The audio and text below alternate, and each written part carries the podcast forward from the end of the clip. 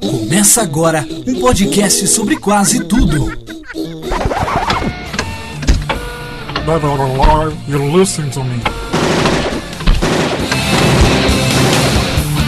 séries, I am the danger. livros, Go back to the shadow. cinema, Come with me if you want to live. cultura e sociedade.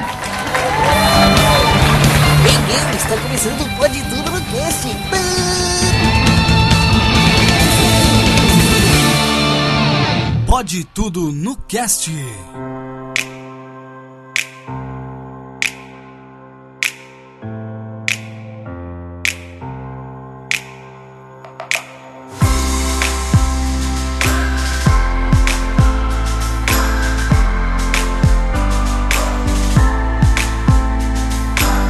Olá, ouvintes! Eu sou o Jeff Barbosa, ao vivo e estéreo pra vocês, e estamos começando mais um episódio. E aqui ao meu lado está ela, diretamente de São Paulo, Rafa Watanabe. E aí, gente, essa série é um pouco perigosa, tá? Eu só quero deixar isso um pouco avisado aqui. Aqui também diretamente de Curitiba e do podcast Universo Interativo, Bruna Alves. Olá, pessoas humanas. Eu sou Bruna Baixinha e é uma honra e uma alegria falar sobre essa série com vocês. E aqui com a gente, ela que gostou e voltou pra pegar mais, aquela que quase me intimou pra que esse programa fosse feito, diretamente dos podcasts mundofreak.g, Ira Croft. Olha, gente, se até alguns anos atrás, 10 amigos meus, 10, tivessem assistido essa série, eles estariam aqui hoje. Muito bem, queridos ouvintes, vocês sabem, né, que a gente não gosta muito de fazer dois programas seguidos sobre a mesma temática, sobre séries, né, porque o último foi sobre Vikings, mas não tem como realmente não falar sobre essa série. 13 Reasons Why chegou na Netflix com um sucesso estrondoso e muita gente pediu para que a gente falasse sobre essa série. Por isso hoje estamos aqui para discutirmos não só, né, sobre a série em si, mas principalmente sobre os temas que ela aborda, como bullying, depressão, abuso e suicídio.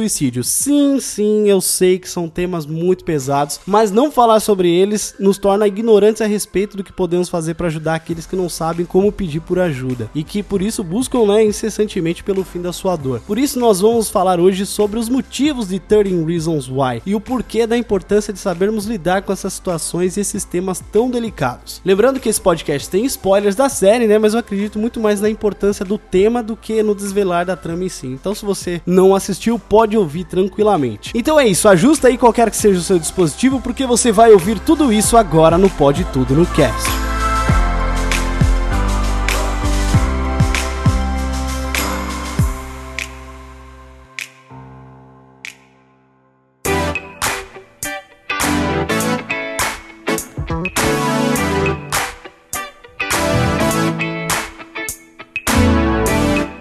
Muito bem, queridos ouvintes, antes de começarmos mais um episódio do Pode Tudo no Cast, hoje sobre 30 Reasons Why, né? A gente falou um pouco aí sobre os temas que a série aborda, né? A gente nem, nem abordou tanto sobre a série em si, mas a gente falou muito mais sobre todos os temas que ela aborda, como bullying, como abuso e suicídio também, né? Que são temas sérios, mas extremamente relevantes. Mas antes da gente ir pro cast de hoje, eu tenho que dar alguns recados aqui pra vocês. Vocês se lembram do Gesiel Freitas, o nosso amigo produtor musical que participou com a gente do Pode Tudo no Cast 43 sobre produção musical independente. Se você ouviu esse programa, você se lembra que o Gesiel ele tem aí mais de 20 anos de experiência com produção musical e ele pediu para eu trazer um recado aqui para vocês que agora ele está com um curso online. Isso mesmo, tem o site aí para você, é só acessar podetudonocast.com.br, o nosso site. No post desse episódio você vai encontrar o link aí pro curso do Gesiel. Assim que você adquire esse curso, você tem acesso imediato a ele que é, inclui 18 módulos e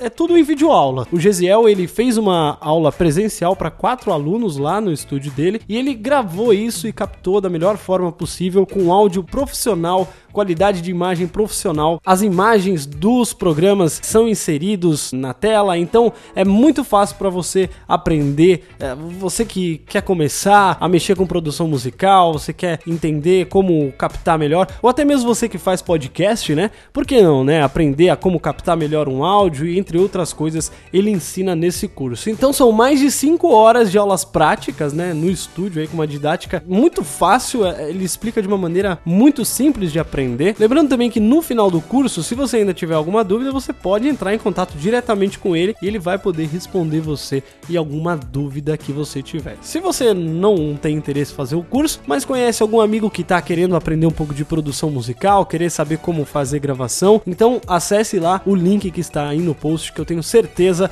que o curso do Gesiel Freitas vai ajudar muito a vocês a produzirem as suas músicas.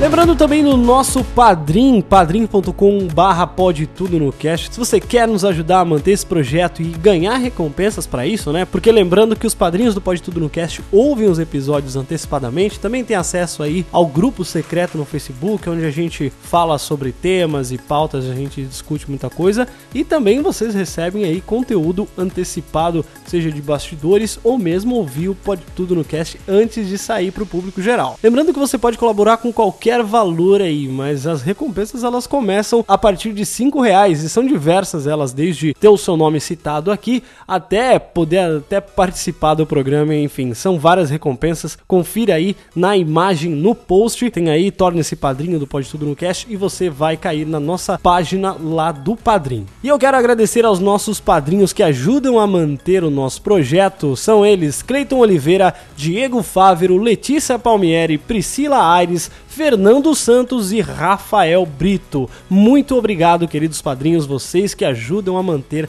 esse projeto. É muito importante pra gente essa colaboração que vocês dão, porque é legal saber que o projeto é tão importante para vocês quanto pra gente. Então é isso, pessoal. Recados dados, então vamos falar sobre 30 Reasons Why agora no Pode Tudo no Cast.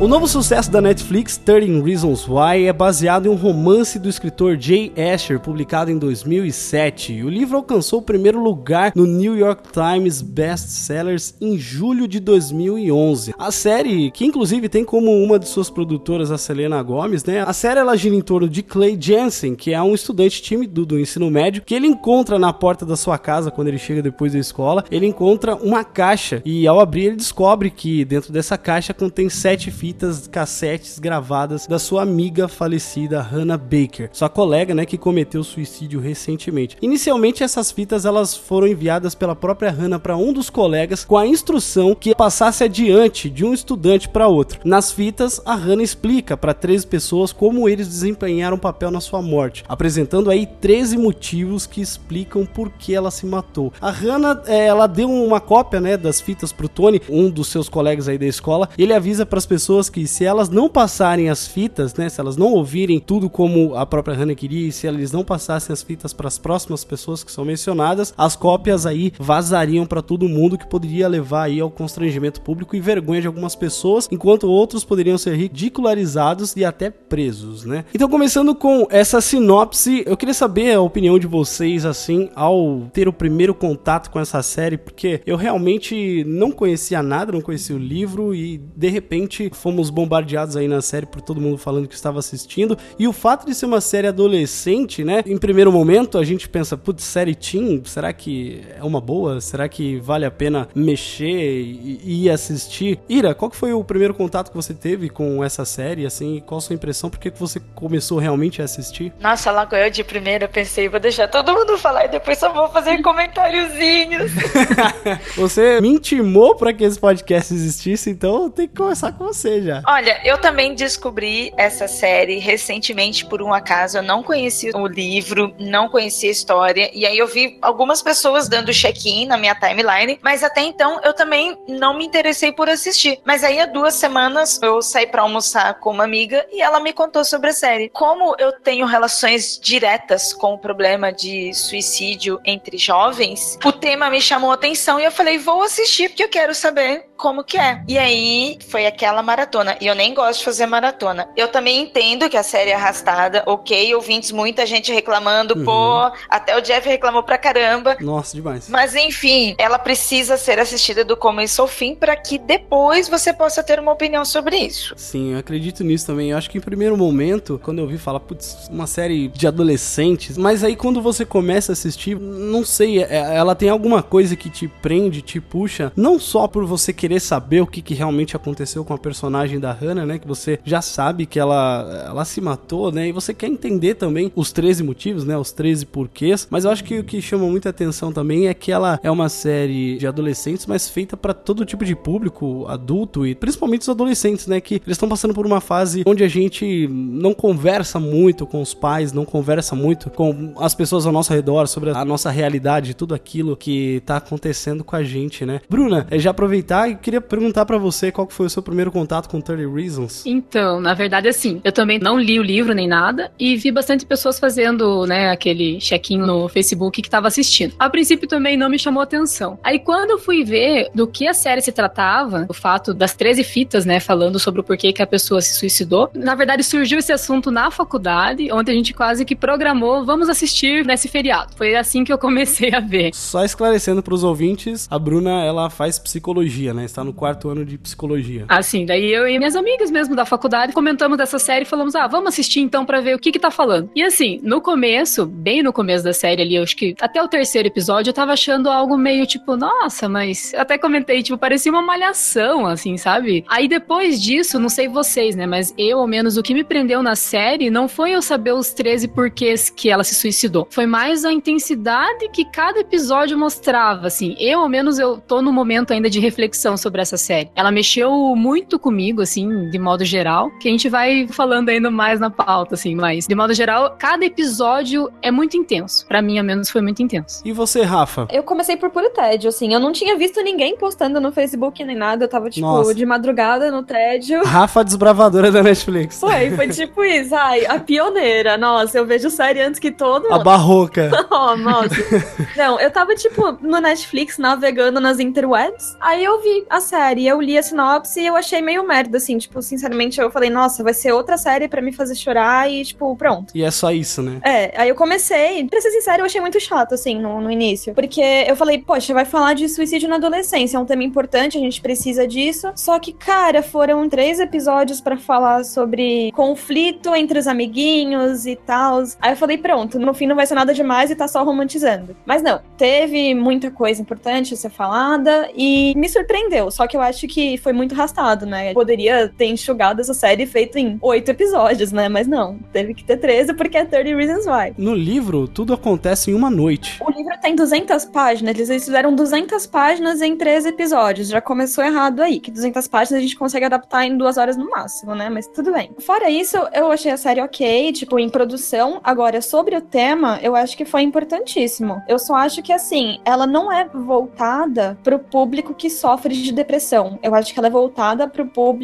que tá saudável da cabeça. Eu acho que, assim, ela tem cenas impróprias, sabe? Pra quem sofre disso. Pra mim foi muito pesado e eu tô ok, né? Eu fico pensando como é que foi pras outras pessoas. Mas, no geral, foi positivo pra mim. Eu acredito que. É, mais pra frente, obviamente, a gente vai falar sobre isso, mas eu acredito que esse começo, como você mesmo disse, no início você começa a achar que é só uma intriguinha de adolescente, que é um negócio, sabe? Putz, sério que você tá se preocupando por causa disso? E aí, em alguns episódios, você fala, putz, Hannah, sério que isso é um motivo? Mas aí, quando tudo vai se unindo e vai formando todo o quebra-cabeça, no final isso serve pra falar, caraca, eu poderia ter sido um dos motivos, porque eu achei que isso não foi nada, que uma das coisas não foi nada. E no final você acaba se sentindo um pouco culpado até pela decisão, é, decisão entre aspas aqui, né, obviamente, vamos colocar assim, sobre o que isso levou a Hannah a fazer. E você se sente mal, você fala, putz, cara, por que, né? Você acaba querendo que no final, não sei porquê, mas desde o começo a gente já sabe, olha, gente, a personagem morreu, ela fez uma fita e ela morreu. Mas até o último instante você fica ainda, sabe, desejando que alguém fale por ela, que alguém olhe pra ela, que alguém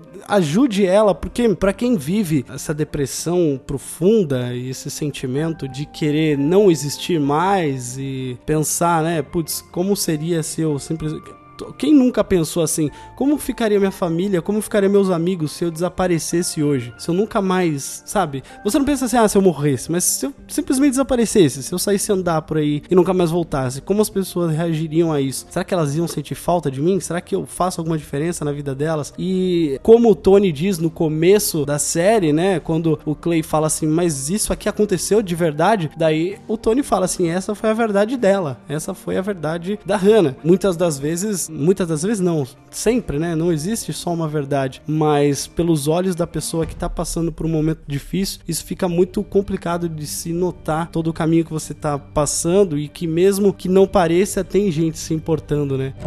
Hey, it's Hannah. Hannah Baker.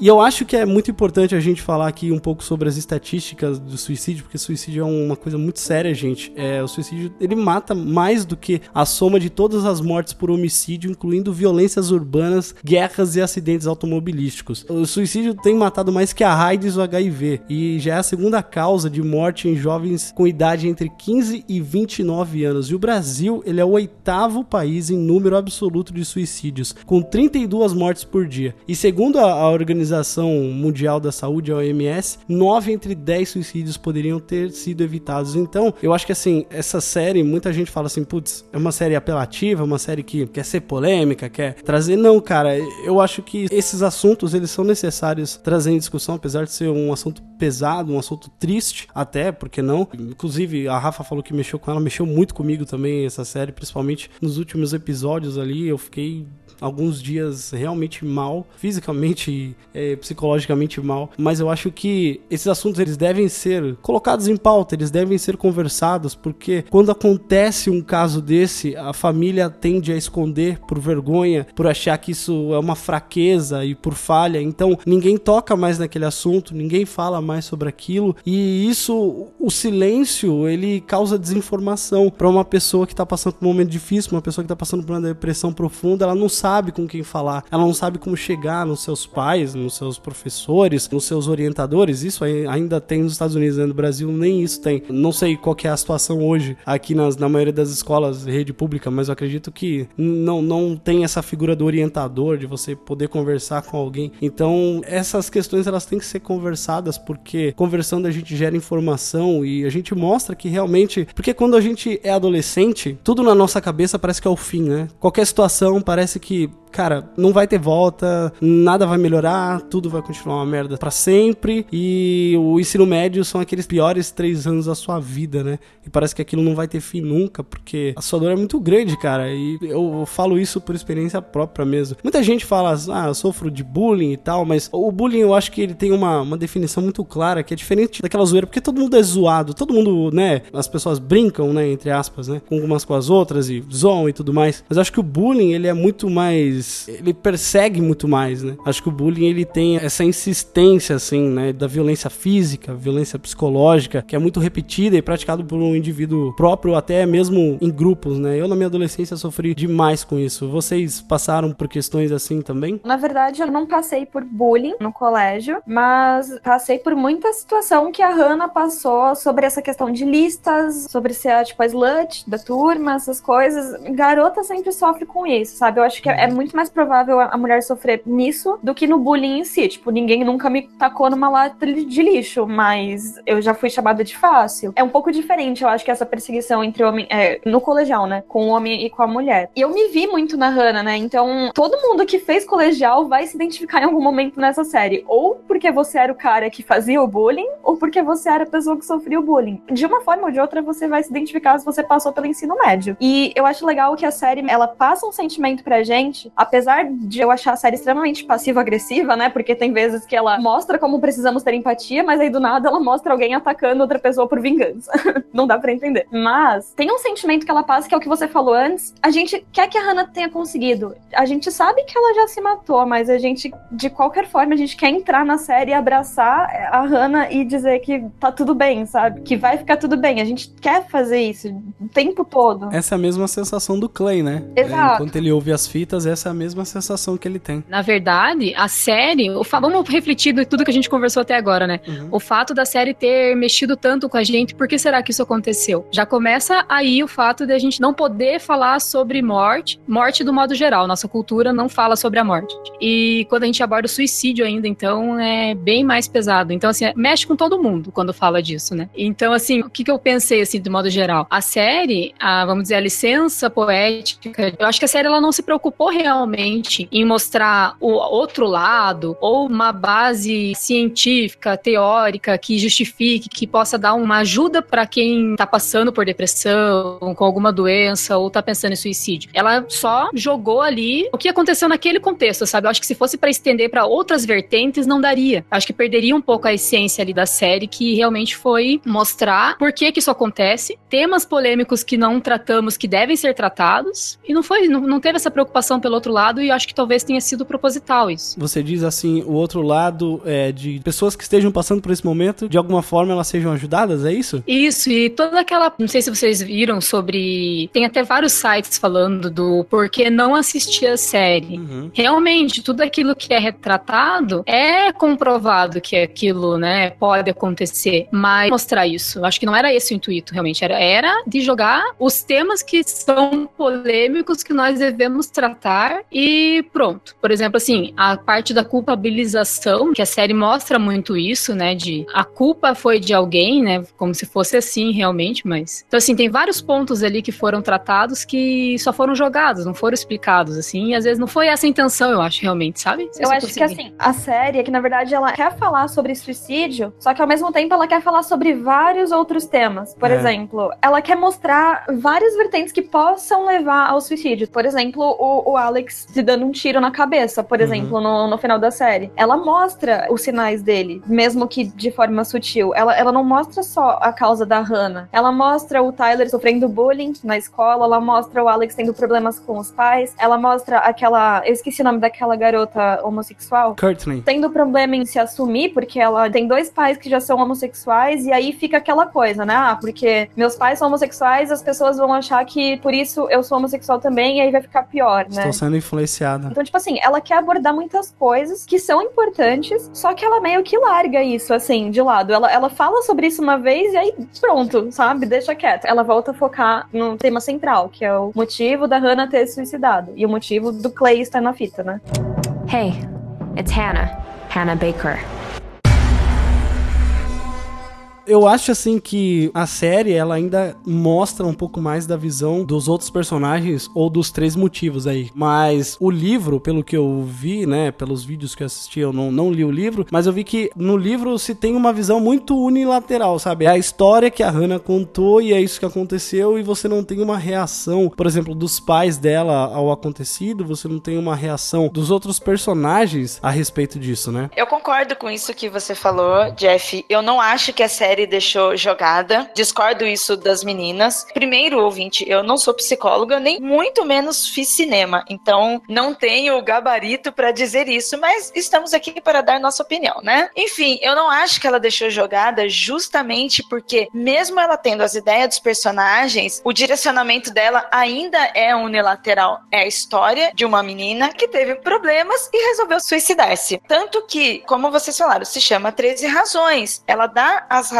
dela que levaram à sua escolha. Apesar da série parecer culposa, o que muita gente discutiu sobre isso, ela não está culpando ninguém. Até porque não há culpados. E foi o que eu mais gostei da concepção nesta série. Não há culpados. São escolhas. Escolhas ruins, escolhas não tão ruins, mas são escolhas. Tudo que levou a machucá-la, tudo que levou a decepcioná-la, foram escolhas de outras pessoas. A decisão dela de tirar a vida foi uma escolha. A decisão de todos ao ouvir a fita e resolver pensar se aquilo foi culpa, se aquilo fez diferença, daquilo que poderia mudar nas suas vidas a partir de diante, é outra escolha. E a série ela finaliza com isso, deixando uma escolha pro conselheiro. Porque até mesmo o principal, porque ele é o principal e não ela, né, o protagonista, até ele fez a sua escolha. Foi o mais difícil de tudo, mas ele fez a sua escolha. Então, eu acho que a série ela abordou de forma sutil.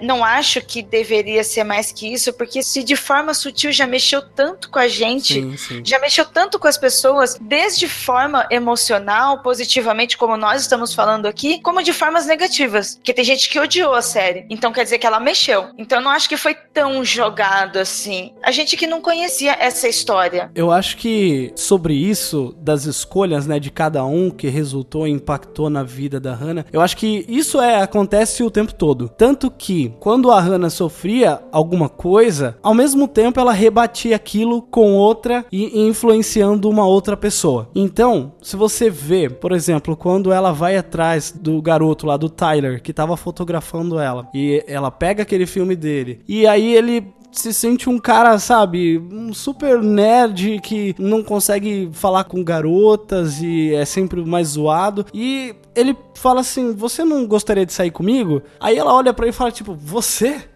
Sabe? Então, aquilo, a série, o livro, vamos dizer assim, é a visão dela sobre o que aconteceu e os três porquês, mas ao mesmo tempo, ela ia influenciando a vida de outras pessoas e que se você for ver, cara, a vida daquela galera tava tudo fodida. O Justin, por exemplo, o Justin, a vida que ele vivia na casa dele, com uma mãe que não ligava pra ele, um namorado dela que batia no garoto, sabe? Então, assim, não justifica, mas explica. Então, você vê que tem muito de um efeito borboleta nisso, né? Uma coisa que mexe na vida de um dos personagens, aquilo impacta de uma forma ou de outra na vida de outro, né? E isso eu levo muito porque eu era assim, sabe? Na escola eu sofri muito bullying. Bullying, sabe, cara? De, de, tipo, apanhar quase todos os dias. E dos professores dentro da sala e eles olharem para mim e, tipo, eles não fazerem nada, sabe? Como se eu merecesse. Nossa. Então, tipo assim, o ambiente escolar, ele é muito selvagem. Acho que não tem ninguém ali preparado para realmente tratar os problemas dos adolescentes numa fase que eles estão passando, que eles precisam de uma luz, sabe? E, e, você não tem com quem conversar, cara. Você não tem para quem dizer. Eu já tive meu tímpano furado dentro de sala de aula e a professora ainda falava que eu tava chorando, tava fingindo. Eu tive que botar o dedo dentro do meu ouvido e mostrar o sangue para ela, para ela acreditar em mim, para ela chamar a diretora para fazer alguma coisa. E Jeff, e ainda complementa então. isso que você tá falando. A gente tem que discutir sobre isso, todo mundo tá falando isso. Depois assim, até o final do programa eu conto as minhas experiências relacionadas a isso aqui, a gente vai discutir, mas o que eu quero dizer sobre nós aqui e sobre o ouvinte. Não, as pessoas não querem falar sobre isso. No fundo, elas não querem. E a mais certeza disso é que, além de todo mundo ter uma história assim, seja na escola, seja na puberdade, seja a vida de mulheres que a gente tem até hoje e ninguém acredita quando a gente conta, uhum. quando você conhece alguém que tem depressão, que tem problemas, você acha um chato. E eu, eu desafio até mesmo o ouvinte que tá ouvindo agora a prestar atenção sobre isso. E eu não tô, tipo, dizendo que, ah, eu não faço isso, nossa, sou super poderosa, sei de tudo. Não. A gente não quer falar sobre isso. Isso incomoda, isso atrapalha, atrapalha nossas vidas. É bonitinho a gente falar que precisa, mas na real a gente não quer fazer isso. Hey, it's Hannah. Hannah Baker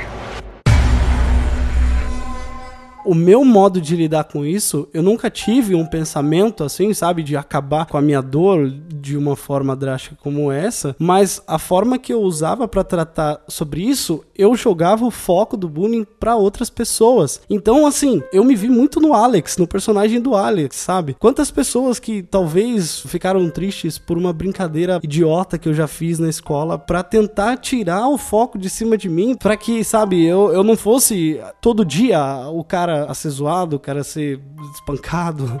É, eu, eu fazia isso. E é foda, porque o ambiente escolar ele não tá preparado para te ajudar. As pessoas não estão preparadas. Como a Ira disse, as pessoas não querem falar sobre isso. Na verdade, Jeff, o mundo não tá preparado. Não é que, tipo, o ensino médio não tá. O mundo não tá preparado para falar sobre isso. Porque ninguém prepara a gente para lidar com alguém em depressão, com alguém em pensamento suicida. O mundo ensina a gente a chamar de fraqueza. O mundo ensina a gente a chamar de mimimi de frescura. Ninguém nunca chegou em mim e falou: olha, tem que ter empatia, sabe? A pessoa às vezes realmente tá sentindo aquilo. Por que ser hostil quando você pode ajudar? Mas na verdade a gente cresce em ambiente hostil já, né? Assim, no ensino médio, quando você fica do lado da pessoa que sofre bullying, você passa a ser alvo de bullying também. Isso Sim. aconteceu muito comigo. Eu sempre defendia muito as pessoas que sofriam bullying, e aí as pessoas, tipo, nossa, olha ela defendendo tal pessoa. Tipo, o mundo é hostil e a gente cresce sendo hostil. E aí o que acontece? Quando a gente já é adolescente, adulto, a gente começa a negligenciar problemas alheios. Por isso que o dado que você deu lá, que acho que é de 15 a 29 anos, né? Uhum. A maior taxa de suicídio, então. Sim. Por isso que acontece, a gente negligencia jovem. A gente não leva a sério o problema de gente com 15 anos. Por que, que a gente não tá levando a sério? Sabe? É porque quando a gente tinha 15 anos, ninguém levava a gente a sério. Então a gente cresce repetindo essas ações. E tá errado. Eu digo mais até, Rafa, eu acho que até a gente desvaloriza o problema do próximo, mesmo que tenha a mesma idade. Quantas vezes você vai contar um problema pra um amigo seu e ao invés dele ouvir o seu problema e falar, cara, eu tô aqui, ele vai e tenta contar um problema maior que o seu pra, sei lá, tentar falar assim, viu, você tá se incomodando com isso, olha o problema que eu tenho que é muito maior que o seu e eu tô lidando super bem com isso, sabe? Isso é um problema geral, não é? É, sempre. É como doença, sabe? As pessoas disputam coisas ruins. Pois é, cara, isso é horrível, né? E sabe que, que é isso? É a romantização da tristeza, romantização da depressão. Porque hoje é legal você ser triste, aparentemente, né? As pessoas dizem que, entre aspas, é legal você ser o sad boy da internet, que sofre, tem depressão, toma Rivotril e tem orgulho. Nossa, isso eu acho um saco. Cara, isso não é legal, gente. Isso é doença. Eu acho um saco. Pessoas que se tratam assim, sabe? Que ficam se autodepreciando. Nossa, eu conheço tanta gente assim que fica se autodepreciando o tempo todo, cara.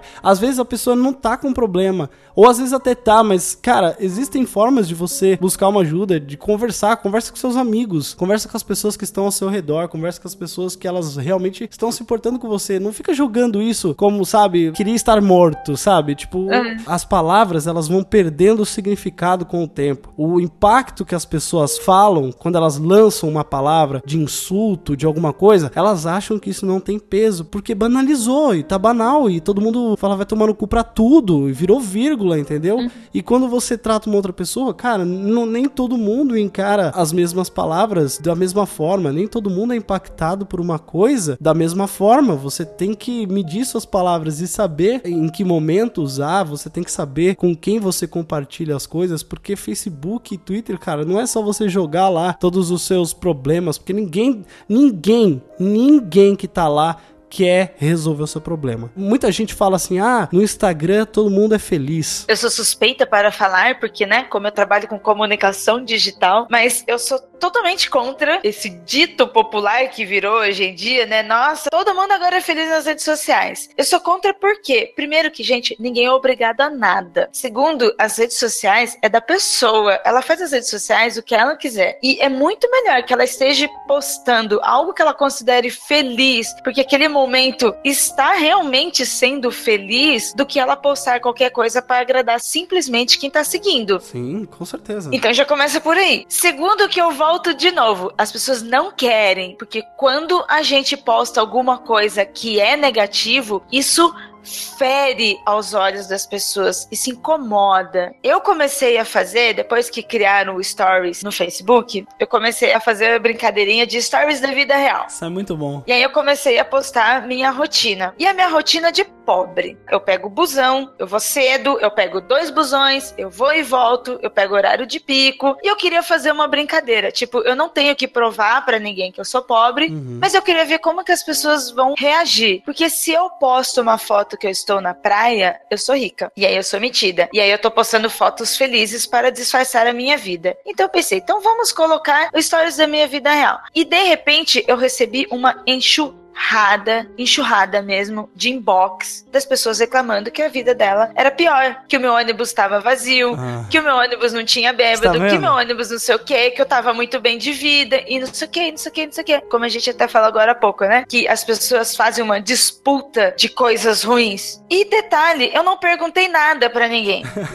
E diversos dos meus posts são assim. Eu não faço posts perguntando. Quando eu faço posts perguntando alguma coisa que eu realmente eu quero saber, eu não faço post perguntando. E claro, eu trabalho com isso, eu sou amiga, eu tenho família. É claro que eu não vou responder ninguém como eu realmente gostaria de responder, do tipo, isso é um teste, não perguntei a sua opinião e você está me provando o tipo de pessoa que você é. Eu entendo que muitas pessoas forjam uma felicidade, né? Dizem, nossa, estou super feliz e tal. Mas eu acredito também que você só se jogar para baixo, só trazer coisas ruins para si mesmo, as pessoas vão achar que você está querendo chamar atenção. Eu não sei, cara. Eu tenho uma opinião meio complicada sobre isso. O que, vocês acham? Mas assim, às vezes a pessoa realmente quer chamar atenção. Eu conheço casos, assim. Inclusive, eu tenho um, um conhecido meu que postou no Facebook esses dias, tipo, eu não aguento mais. Ele postou, não aguento mais, ele fez um textão, eu fiquei muito preocupada. Eu nunca tinha conversado com ele, eu só tinha ele adicionado. E eu fiquei extremamente preocupada, porque ele desapareceu do Facebook depois disso. E eu falei, pronto, meu, e agora? E eu fiquei insistindo para tentar conversar com ele, ele me respondeu finalmente, tipo, hoje ele tá bem, mas ele teve pensamento suicida, sabe? No dia. Essa necessidade de chamar atenção, às vezes pode ser, sim, um grito de socorro. Ou, às vezes, pode ser também a romantização da depressão. Porque tem gente que posta que quer morrer porque acha engraçadinho. Mas tem gente que tá postando isso porque tá pedindo socorro mesmo, sabe? Quem posta isso, da forma que eu tô dizendo, é realmente um grito de socorro. É igual essa pessoa fez, sabe? É para chamar atenção. É para chamar atenção para você conseguir ter alguém disposto a realmente te ouvir. Porque o que falta hoje é alguém disposto a escutar. É o que você falou há pouco tempo atrás. Ninguém tá disposto a sentar e ouvir e, poxa, colocar a mão no seu ombro e falar: "Ah, eu tô com você, vai ficar tudo bem. Não, é o que você falou. A gente sempre quer colocar a gente como se fosse o centro, sabe? Eu acho que isso é uma coisa de criação também, que eu sempre falo isso, que é assim, a nossa geração, muitas das vezes, ela é criada acreditando que ela é o personagem principal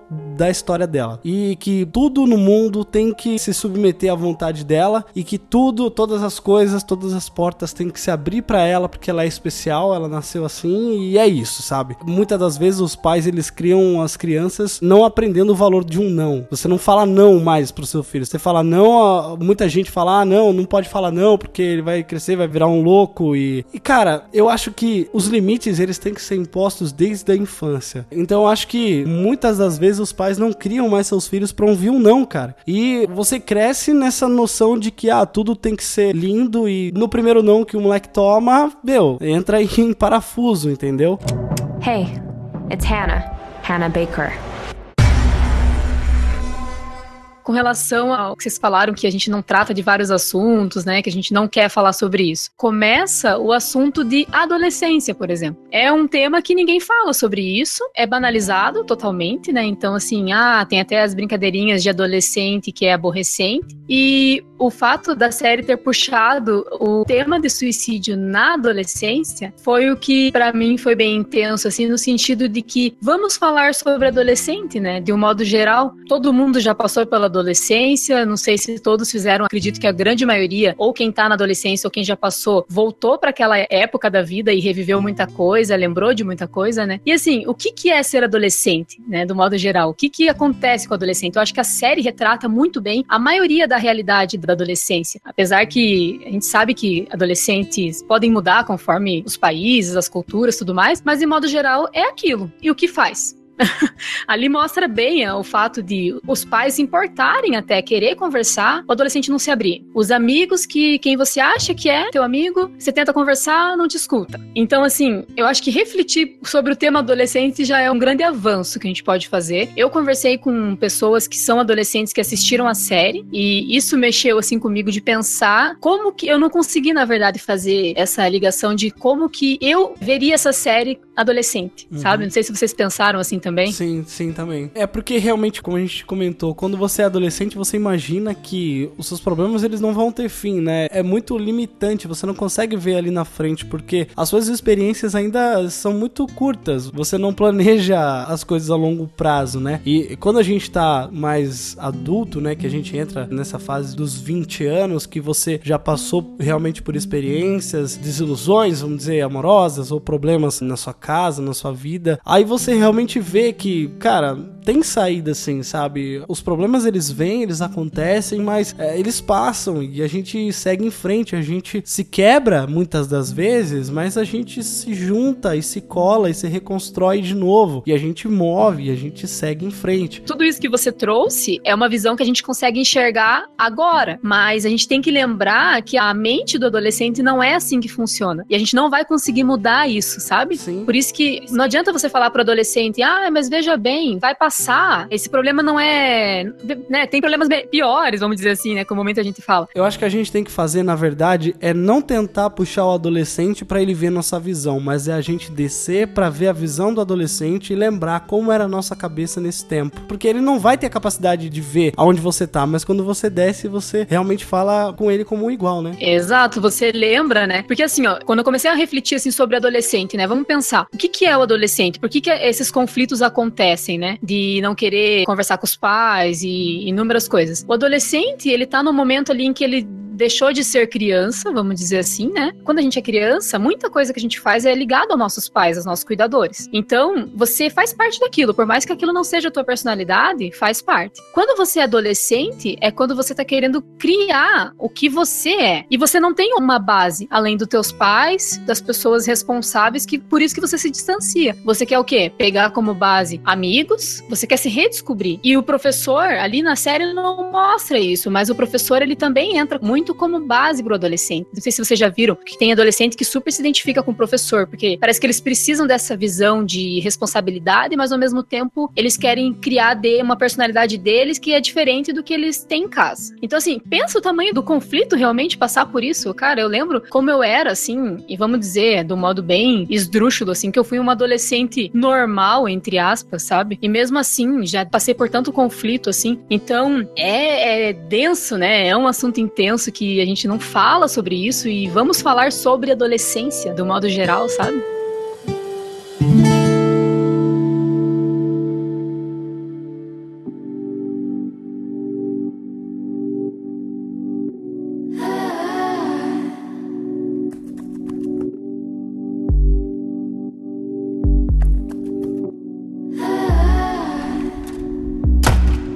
Mas tratando sobre o que a série mostra, enquanto a gente tá ouvindo ali as fitas, realmente quando o Clay tá naquele sentimento de como assim eu poderia ter feito alguma coisa, se eu tivesse olhado e ido atrás dela, talvez tudo isso não teria acontecido. Ou outros personagens também pensam isso, se eu tivesse feito alguma coisa a mais, isso não teria acontecido. Mas como que a gente identifica uma pessoa que tá passando por um problema assim? E como identificar uma pessoa que tem um perfil suicida? Será que realmente existe, né, esse negócio de perfil? Pelo que eu li assim, eu acredito que identificar esse perfil não é um- uma tarefa muito fácil, até porque existem vários fatores que levam a pessoa a cometer nesse ato de desespero, né? Fatores assim como o background dos fatores anteriores, ou seja, né, os, os fatores biológicos, genéticos, evolutivos ou da história de vida. E tem também outros fatores também como as ideações suicidas, que envolve uma série de processos como vivência constante de situações que produzem sentimentos e pensamentos autodestrutivos de fracasso, de derrota e aprisionamento. É muito complicado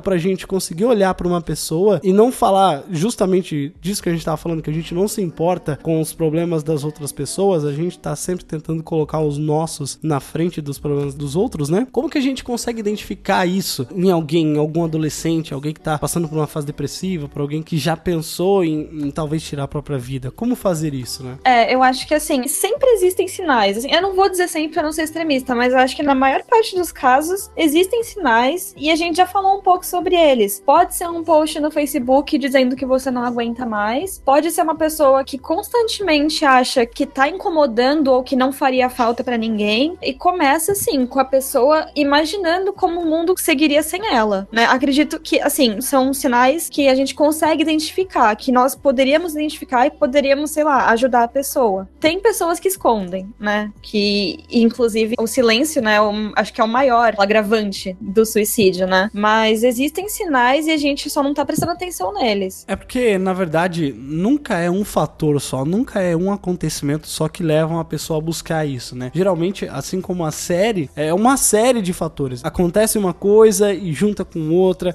Então, no caso da Hannah, ali tinha ela, né, sendo a slut do colégio, por causa da foto lá que o Justin tava mostrando pros amigos. O Bryce vai lá, pega o celular dele e começa a mandar para todo mundo. E aí vai juntando com outras coisas. E por causa disso, outros adolescentes passam a tratar ela como puta mesmo. Então, são, são várias coisas que vão se juntando até que a pessoa fala assim: olha, realmente não dá mais. Não é que a pessoa ela queira morrer, não é isso. Ela simplesmente ela quer que a dor passe. Ela já não vê mais um caminho, ela não vê ali depois da esquina como que aquilo vai se encaminhar, né? Porque pra gente isso é muito sério. Quando a gente tá nessa idade, pra gente tem um peso muito maior sobre isso, né? Eu vou ser bem sincera. Eu não sei como identificar. Nem com um post de Facebook, nem com uma frase. Não sei. Como eu falei no início do programa, eu já perdi mais de 10 amigos que já se suicidaram. Lá no Vale do Ribeira, na cidade de Registro, onde eu nasci e minha mãe mora até hoje, a incidência de suicídio entre jovens e adultos também é muito grande. Eu não sei quanto que está estatisticamente hoje. Ela é tão grande que o hospital regional tem uma ala para suicidas. O que facilita também são os acessos a venenos. Lá no Vale as pessoas, elas se suicidam muito com venenos e enforcamento. Por ser região rural, há muitos lugares para pessoas se enforcar sem ninguém ver. E há muito acesso a muitas casas de agrotóxicos e a venda é livre e quando ela não é livre é a mesma coisa que menor comprar bebida. Qualquer pessoa vai lá e compra. Então esse acesso também é uma porta muito grande. Os venenos, principalmente os agrotóxicos, eles não têm volta. Por isso que foi criada essa ala no hospital. Foi por causa do excesso de pessoas tomando venenos. Esses venenos, eles são corrosivos. Eles não matam na hora. Então as pessoas levam de 4 a 7 dias até Meu morrer.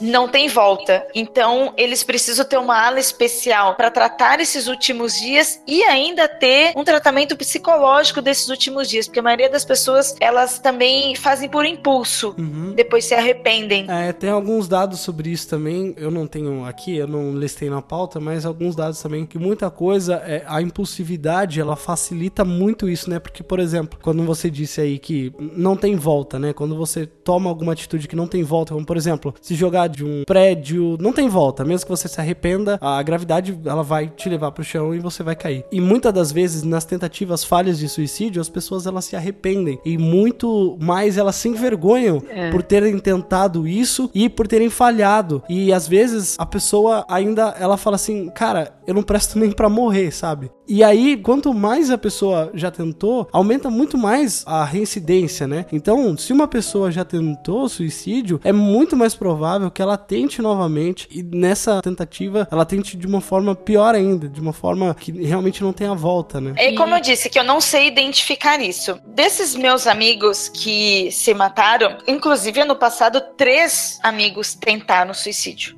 E assim, eu fiquei sabendo, sabe, no susto, assim, nossa, você soube que fulano, ciclano, beltrano são pessoas não são ligadas, tá? Não, não foi junto, foi coincidência mesmo do ano. Dessas pessoas que tentaram e daquelas que conseguiram, apenas uma eu sabia que tinha depressão, que já tinha assumido, já tinha procurado ajuda e que estava tendo ajuda de amigos, de família e que mesmo assim não aguentou a barra. As outras pessoas, todas elas levavam vidas normalmente. E quando eu digo vidas normalmente, não era nem o caso da Hannah no sentido que estava sofrendo essas variáveis e estava se fechando. Mas eu digo aqui como a gente que já sofreu uma coisinha ou outra, mas que tá, ah, tamo na luta, tamo na correria, tá levando, sabe? Esse tipo que eu digo de pessoas que levam vidas normalmente. Uma delas, inclusive, tinha uma vida muito feliz. E ela deixou uma carta falando que ela era completamente feliz, mas que ela não queria mais viver. Caramba. Então, como a Rafa estava falando, há casos e há casos, porém eu não consigo identificar. Eu não identifiquei ninguém. De 10 pessoas, só uma quando eu soube, já era previsível que ela poderia fazer isso. Na verdade, assim, nem todo suicida é depressivo e nem todo depressivo é suicida. Não é necessário você ter depressão para ter tendências suicidas. Na verdade, eu, eu acho que é até maior o, o índice de suicídio em pessoas não depressivas. Eu, eu li isso em algum lugar. Mas é isso mesmo, Rafa. Por isso que só uma eu soube, que era que tinha depressão. O resto que não tinha, você não vê. É, eu li que a pessoa que ela busca o suicídio, ela nunca ela tá no fundo do poço ou ela tá fora do poço. Ela tá sempre no caminho para subir. Porque quando ela tá no fundo do poço, ela não tem forças, ela não tem vontade nenhuma de fazer absolutamente nada, ela não tem coragem para levantar e tomar uma atitude. Seja essa atitude de melhorar, seja essa atitude de acabar com a dor. Então, quando ela tá na subida, por isso que às vezes tem relatos de pessoas que se tratavam com os médicos e tava tomando os remédios e tudo mais, e a pessoa tá numa fase de recuperação, ela vai lá e tira a própria vida. E aí todo mundo fala, puxa, mas ela tava indo tão bem, ela tava se tratando e tal, mas existe um período ali em que a pessoa ela volta a ter uma vontade, ela volta a ter esse ímpeto e aí é realmente quando acontece dela tirar a própria vida, né? Eu concordo com o que a Ira falou, que falar de um perfil é bem complicado, porque realmente não tem como traçar um perfil. Ah, se você tem isso, isso, isso, você tem um perfil suicida, né? Mas assim, de modo geral, né, que falam muito que quem pode ter esquizofrenia e depressão realmente é algo que você tem que ficar alerta com relação a suicídio. E o suicídio impulsivo que vocês falam, né, eu diria que é o inconsciente, vamos dizer assim, que é quando a pessoa, normalmente, né, a pessoa se arrepende de fazer aquele ato e quando, ao caso dela sobreviver, o modo como ela é tratada, gente, em, tipo, na área da saúde mesmo, por ter tentado se matar, é um desprezo, assim, muito grande. Então, assim, as pessoas priorizam cuidar de quem está doente e não de quem tentou se matar. Porque quem tentou se matar não tá doente, tá com frescurite, né? Bem irônica do meu lado. Mas assim, quando acontece esse suicídio inconsciente, é quando a gente vê realmente que não tem como a gente medir o porquê que aquilo acontece para traçar um perfil. Porque vamos pensar assim, quem tenta se matar, tá tentando matar o quê? Alguma coisa tá. Não necessariamente tentando se matar, mas tá tentando matar algo que tá sentindo, que não consegue lidar, então talvez vou tirar minha vida para lidar com aquilo. E isso pode ser tanto um motivo quanto 13 motivos quanto a vida inteira de motivos, né? Então é complicado falar de um perfil suicida. Hey, it's Hannah. Hannah Baker.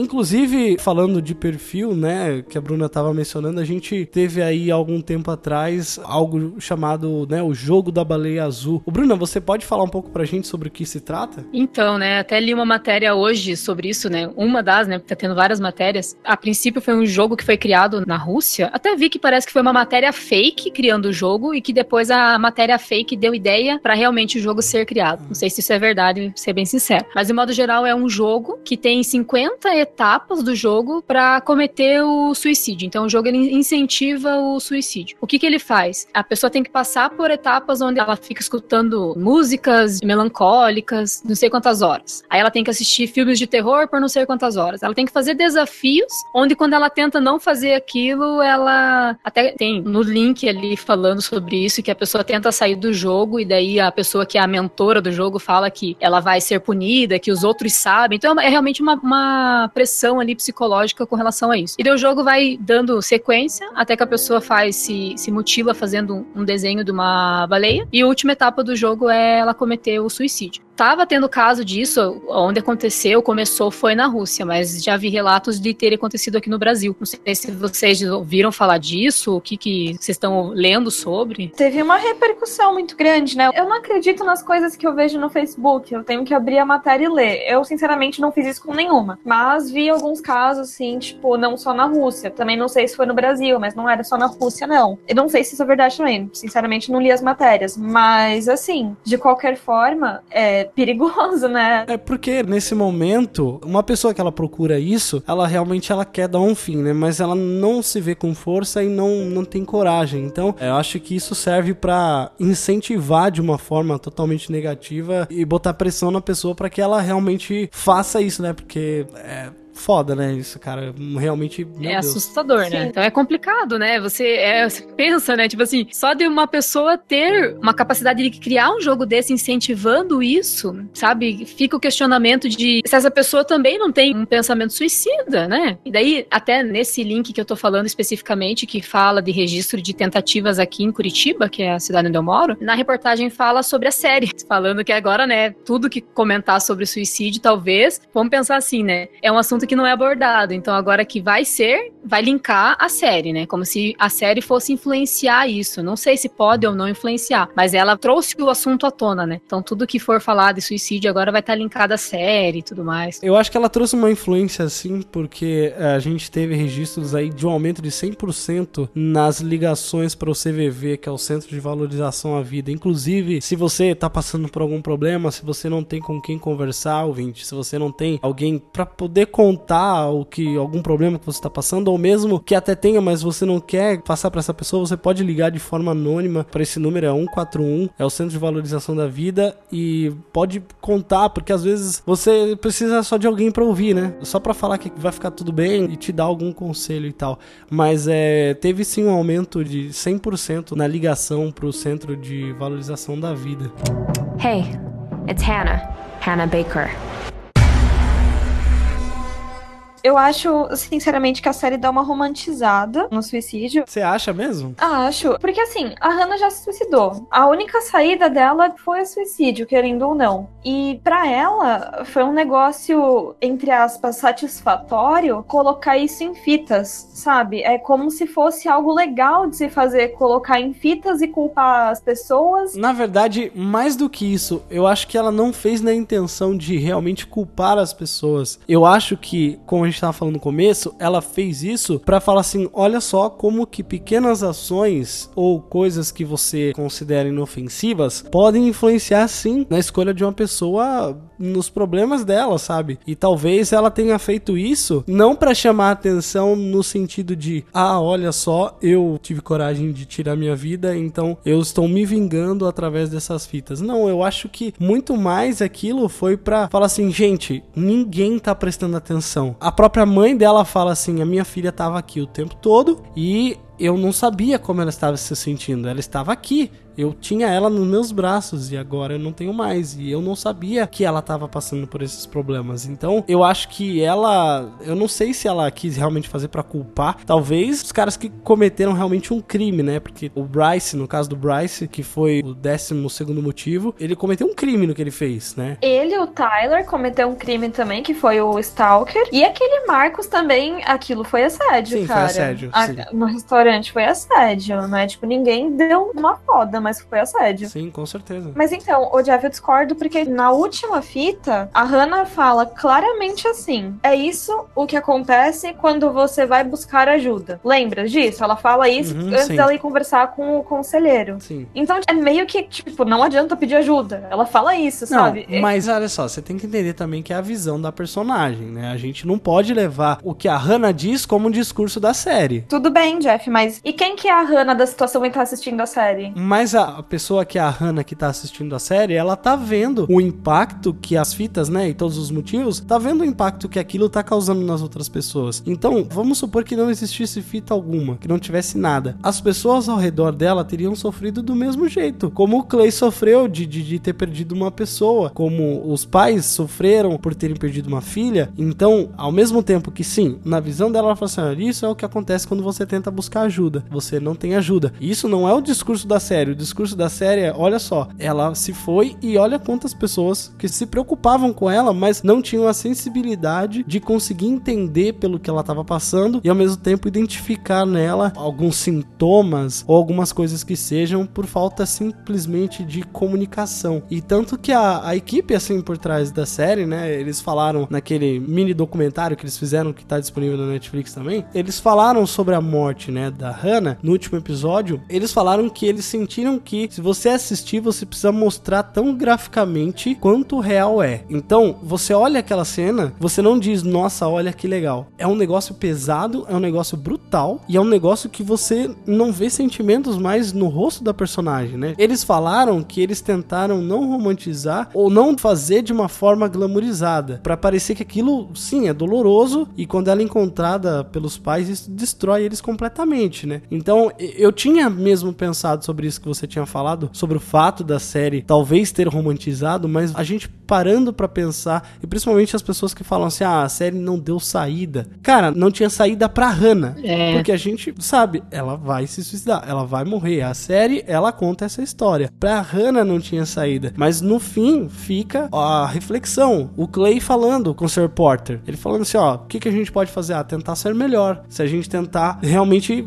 é, ser sensível aos casos, às coisas que acontecem ao nosso redor. Se a gente pensar mais nas coisas que saem na nossa boca, se a gente pensar mais que, ah, foda-se o que a gente fala, ninguém vai se importar. Não, cara, tudo que sai de você, isso vai influenciar alguma pessoa de um jeito ou de outro. Por mais que você não se ache que fala assim, ah, minha palavra não vai influenciar ninguém, mas cara, a gente faz podcast, o que, que a gente tá fazendo? A gente tá influenciando pessoas. Não diretamente, mas talvez fazendo elas pararem pra pensar que esses temas, eles são importantes. Então, sim, pra Hannah não tinha saída. Pra Hannah era aquilo e era aquilo. Mas o discurso da série é que, olha só, as pessoas se impactaram, as pessoas se importavam. E só foi uma questão de dificuldade de identificar os sintomas. Exato, e no final mostra a reflexão de todos os personagens sobre o que aconteceu. Então isso é uma mudança, né? Pra ela não tinha saída, mas com certeza teve saída. Lógico, né? O final acaba com uma outra morte, né? E isso eu não sei o que, que vai dar, mas mostra que assim, houve reflexão sobre aquilo e que vai gerar mudança nas pessoas que estavam naquele contexto, né? Assim, o discurso da série ficou claro. Quando o Clay tá saindo da sala do conselheiro, ele fala: tem que melhorar a forma como a gente cuida um do outro, a forma como a gente trata um ao outro. Isso eu entendi, beleza. O que eu achei errado, e que inclusive vai contra recomendações da OMS, é que retrataram o suicídio de forma explícita, visceral, tipo, mostraram exatamente como ela fez, onde ela fez, onde ela cortou.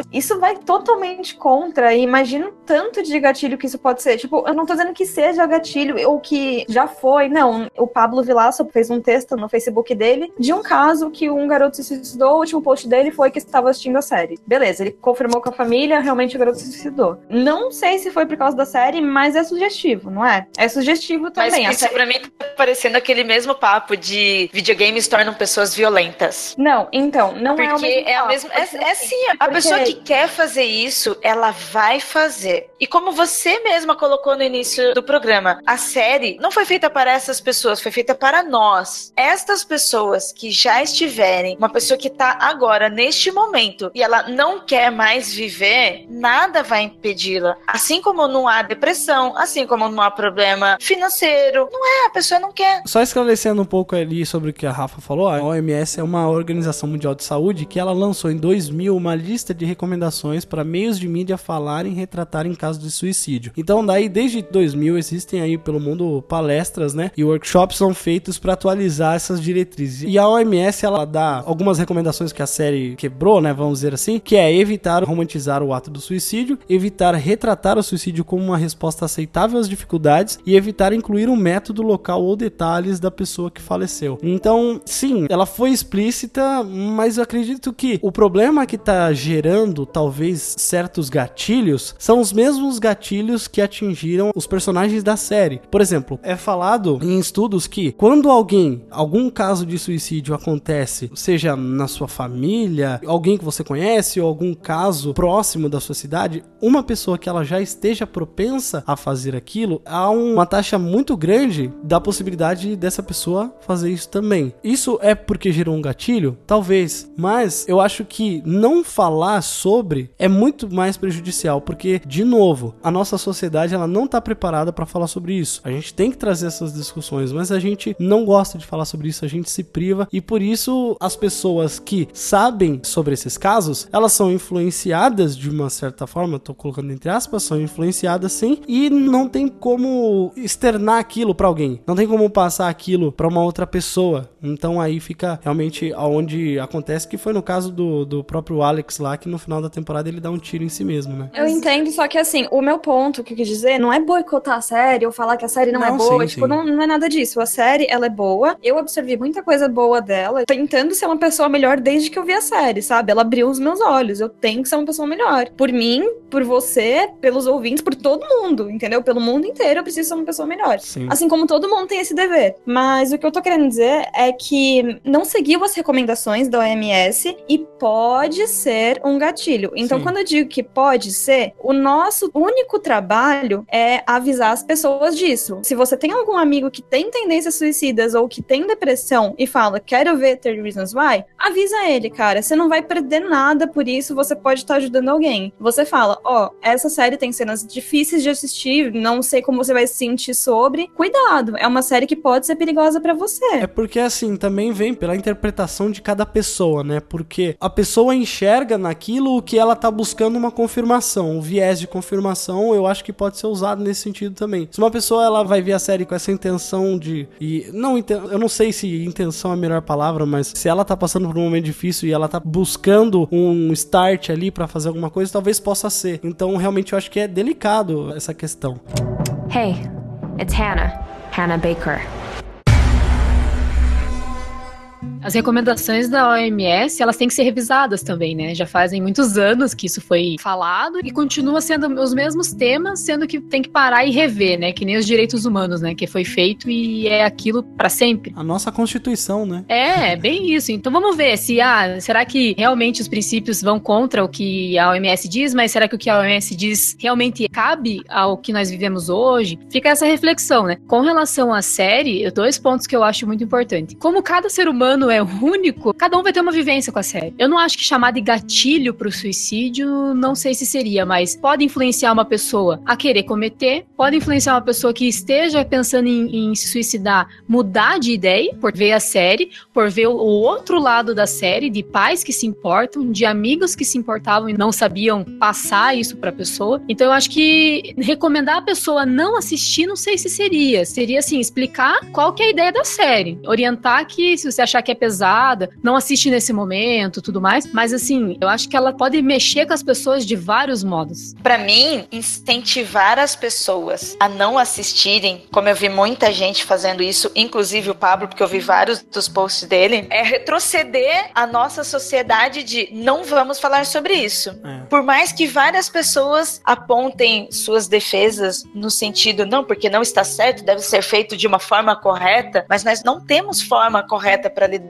com isso. Somos pessoas, temos vivências, temos experiências e estamos em época diferente. E eu achei muito legal você apontar que a gente deve discutir de novo sobre a OMS, sobre regras, sobre como nós vivemos hoje em dia. Não é uma regra para sempre, né? É bem isso. O que eu quis dizer não é que a gente tem que incentivar as pessoas a não assistirem, não é isso. Ah, não É. achei isso de você, tá, Rafa? Não, Ah, não, não. por isso que eu até falei. Eu li pessoas falando isso. Não, tem Eu- até ali seis motivos para não ver. Esse tipo de matéria é aquela matéria sensacionalista que quer clique, sabe? Mas, tipo, a minha não recomendação é exatamente para público que tem tendência suicida, porque a série pode sim, pode ou não pode, sabe? É, é relativo, é o gato Aí que tá. Por isso que a gente pode falar. quem, né? Exato. Por isso que a gente não pode falar que a pessoa não pode assistir. Às vezes ela assistindo Exatamente, é pode tô ajudar ela a não se suicidar. Já pensou? Exatamente. É o que eu disse. A gente alerta que a série contém tal conteúdo que pode ou não ser bom pra ela. Eu não quero boicotar a série ou fazer com que a gente não assista a série, porque eu gostei da temática. É muito importante falar sobre isso. Eu sofro de depressão, sofria, né? Eu tô melhor hoje, mas eu também acho importante. Eu, eu gosto de ter esse espaço, de ter gente me representando e falando sobre um problema que eu também passei. Eu, eu sei que todo mundo que sofre de depressão, que assistiu essa série, também se sentiu representado, sabe? Só que eu que tô bem hoje, hoje, algumas cenas me fizeram muito mal, de eu ter que parar de assistir a série, ficar um tempo. Por exemplo, a cena da banheira, Nossa, a cena do, do episódio 12, que foi o estupro da Hannah. Cara, Exato. foi,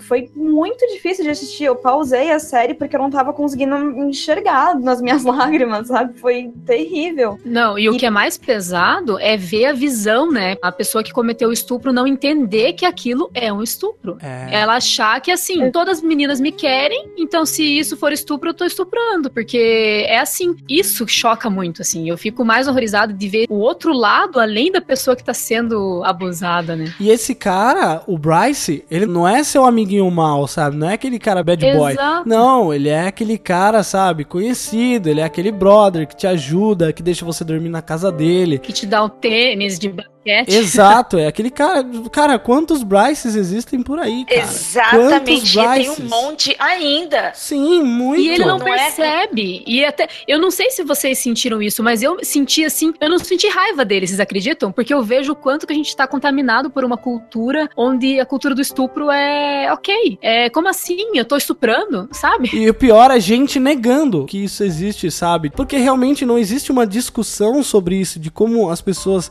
É, é, tudo. Cara, puta que pariu, a sociedade tá tomando no cu também, né? Tá doente, tá todo mundo doente. Ninguém sabe discutir morte, ninguém sabe discutir suicídio, Nada. ninguém sabe discutir sexo, ninguém sabe discutir essas coisas, cara. Não sabe ensinar o seu adolescente a como tratar isso. Não sabe, por exemplo, assim, falar assim: olha, quando uma pessoa. Se ela não disser que sim, amigo, ela não quer. Se ela não disser que sim, pergunte se está tudo bem. Sabe, a gente não sabe, a gente não é ensinado desde a infância ou da adolescência, né, nessa etapa, a entender os sinais, a entender que se uma pessoa fala não, cara, é não. O não não significa, ah, ela tá dando uma risada, tá falando não, é sim. Cara, não é não, porra. E aí isso é mais desesperador ainda, porque a gente conhece uma porrada de Bryces, cara. E esses caras estão aí lá fora, e esses caras, eles não são, sabe, eles não pagam pelo que eles fizeram. Eles nem sabem o que eles estão fazendo. Sim. Isso que é mais grave, né? Se você vê um caso assim, se acontece, mesmo que venha a público, o cara vai continuar com o seu trabalho. Agora vê a menina. Vê a menina se ela vai continuar trabalhando se um caso desse acontece. Tanto que é por isso que, na maioria das vezes, as mulheres nem sequer falam sobre isso. Você vê o caso da Jessica mesmo. A negação que ela tava, ela soube o que aconteceu, mas a negação que ela tava em pensar que, poxa, se isso vier a público, a vergonha que isso vai ser pra mim, isso vai ser muito pior do que se eu, sabe? Aí é, é o que o Sr. Porter, cara, quantos senhores Porters tem nessa porra desse mundo? De uma mulher que acabou de ser abusada, ela vai na delegacia e quantos senhores Porters olham pra ela e falam assim: Você tem certeza que você não queria?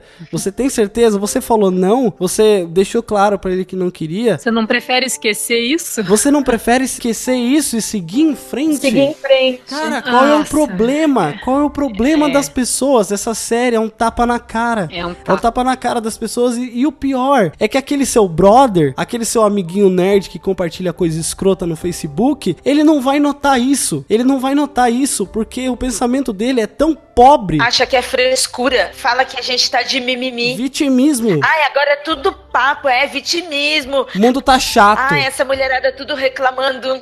É, é aquela, é aquela mesma pessoa que vai nos posts e fala: Ah, mas eu passei por tudo isso e olha eu aqui hoje. Ah, é, mano. Sério. Ai, parabéns, campeão, né? Isso é muito difícil, cara. Isso é muito complicado. Aí que tá, aí que entra, tipo, empatia. De você se colocar no lugar do outro e você entender que o sofrimento não tem como medir, não tem como mensurar. Então, se a pessoa diz que está sofrendo porque tá com uma unha encravada, respeite aquilo. Se uma pessoa tá sofrendo porque tá num processo de luto, respeite aquilo Claro. na mesma intensidade. Não, é porque a gente, Bruna, a gente é criado pra, sabe, se algum ente querido da gente morrer, seja forte. Cara, não seja forte. Não, passe pelo luto, chore. Você precisa chorar, você precisa sofrer por aquilo, você precisa se deixar sentir. Porque se a gente, como ser humano, a gente não se permitir sentir as coisas, cara, o que, que a gente é? A gente é uma pedra. A gente é uma pedra que é criada pra não sentir nada. É, mas é essa a intenção. Porque pra você ver, hoje em dia, o luto, por direito, você tem direito a três dias de um ente próximo, pai, mãe, filho. Três dias, gente. Então, assim, não sofra, porque sofrer não é legal Ah. e ninguém quer ficar ao lado de pessoas que estão sofrendo. Você quer ficar ao lado de pessoas que estão felizes e que são super otimistas pra vida. Então, assim, é muito complicado. E, ó, quer algo mais complicado do que? Você acha que uma pessoa que, da família, amigos, que passam por alguém que sofreu suicídio, pessoa não consegue nem vivenciar o luto muitas vezes. Sim. Porque você não pode nem falar sobre isso. É porque é uma vergonha, né? Aham, porque a primeira coisa é assim: ai, nossa, fulano morreu, do quê? Ah, se matou. Pronto. O assunto acabou ali. E sabe o que é pior também? Assim, por favor, gente, o que eu vou falar aqui é uma coisa da minha vivência e que não tem nada a ver. Se você acredita, não tem problema nenhum com isso. Mas muitas das vezes a gente é ensinado pela religião que se você se matar, você vai pro inferno. Porque se você se matar, ah, isso é um pecado imperdoável. Isso é um negócio que não se deve mexer. Justamente o que você falou. Quando alguém fala, ah, fulano morreu. Ah, o que aconteceu? Ele se matou, o assunto acaba ali. Ninguém fala sobre qual o processo que essa pessoa passou para chegar até ali. O que que juntou na mente dela para fazer a, a tão ponto de querer que a dor passe e tomar essa decisão, entendeu? Ninguém fala sobre isso. Todo mundo deixa quieto porque a alma dele agora tá perdida mesmo, né? Então, foda-se, vamos simplesmente esquecer e seguir em frente. Sabe o que, que eu descobri esse final de semana? Que, não sei se todas as religiões, mas muitas religiões que eu conheço, ao menos, você não consegue lá o corpo se você quiser, né? Se for da tua religião, isso, lá. Não é aberto o espaço na igreja, seja onde for, para ver lá um corpo de uma pessoa que cometeu suicídio. É porque é visto como um ato covarde e é visto, tipo assim, uma pessoa fraca, uma Fraca. pessoa que. Pensa, né? Uma pessoa que comete suicídio é uma pessoa que é mais forte do que muita gente, porque pra Sim. pessoa ter coragem de fazer isso, olha. Sim, totalmente. Eu acho que assim, olha o tanto de suicídio que acontece mundialmente. É muita coisa, é quase um milhão de pessoas que se suicidam por ano. É muita ignorância achar que isso é egoísmo, covardia, é chamar atenção. É muita ignorância achar isso. E muita gente acha. E o pior é que, assim, pessoas do ao nosso redor conversando sobre essa série. Eu tive relato da pessoa falar: Ah, mas será mesmo que uma pessoa que fica falando que vai se matar, ela não quer chamar atenção? Ela quer chamar atenção, talvez sim. Ela precisa, né? Ela quer, então. Mas é que pra gente chamar atenção soa negativo, né? É, é o chamar a atenção de querer se aparecer. Sim, é. As pessoas têm muita dúvida. As pessoas realmente acham que quem fala que vai se matar, aquele ditado, né? Quem quer se matar não anuncia. Anuncia, sim. E fique alerta quando a pessoa começa a dar indícios falando esse tipo de coisa, porque a incidência de que ela realmente cometa é muito maior do que uma pessoa que nunca falou sobre isso. Então, assim, muita gente pensa assim. É, é muito complicado quando a gente para pra pensar que, infelizmente, lógico, né? Eu acredito muito na mudança, na transformação, mas que a gente tá há quase anos-luz pra mudar muita coisa de tudo isso que a gente tá falando aqui, né?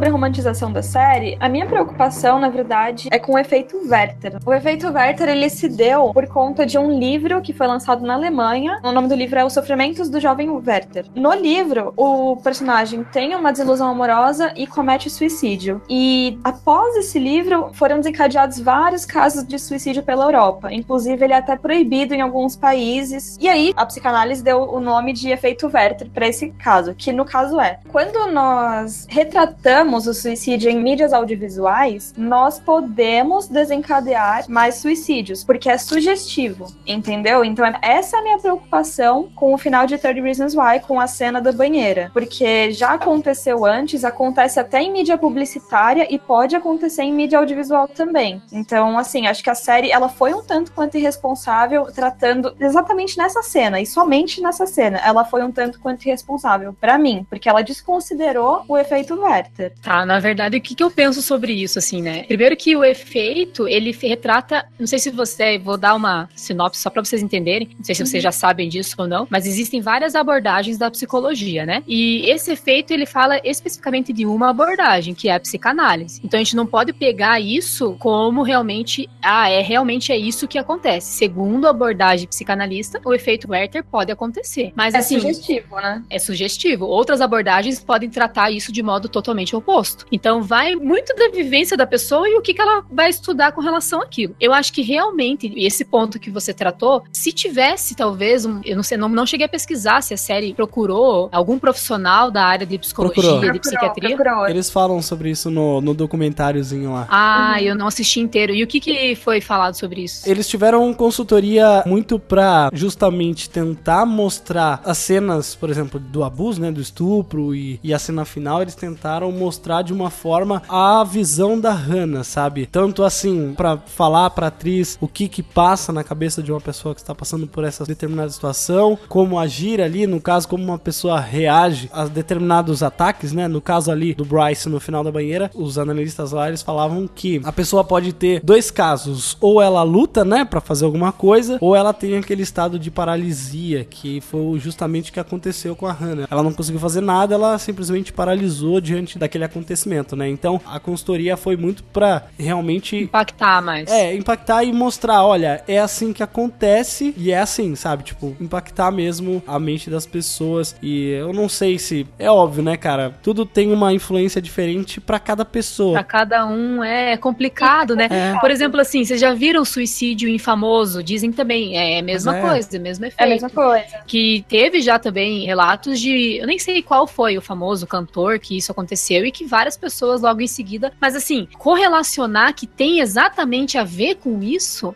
eu não sei se pode, entendeu? É a mesma coisa dizer que ah, após a série, Fulano se matou. Foi só por causa da série? A série foi realmente o A? Não dá pra saber. Eu acho que seria a mesma coisa de dizer que um ato isolado de um dos personagens dos 13 porquês seria a mesma coisa que dizer que um ato daquele foi o porquê da pessoa fazer isso. É. Talvez seja um, putz, eu já tô com a minha vida uma merda e aí a pessoa, às vezes ela olha aquilo e ela vê, tipo, putz, isso aqui pode ser pra mim também, entendeu? Mas é muito difícil, cara, porque mesmo que não tivesse mostrado, mesmo que só tivesse mostrado a reação dos pais da Hannah, olha, vou ser bem sincero pra vocês, gente, eu entrei em desespero nessa cena, eu comecei a tremer e a Andressa teve que segurar minha mão porque eu comecei a passar tão mal e foi o que eu disse no começo do programa, por causa de em alguns momentos eu desvalorizar um motivo, como por exemplo o motivo do Zack, que ele simplesmente tentou ajudar ela e aí ela já farta dos caras serem babacas, mandou ele se ferrar e aí ele começou a pegar os recados lá da Os bilhetinhos. é, os bilhetinhos das cartas de elogio, né? Eu tinha achado aquilo tão bobo, sabe? Porque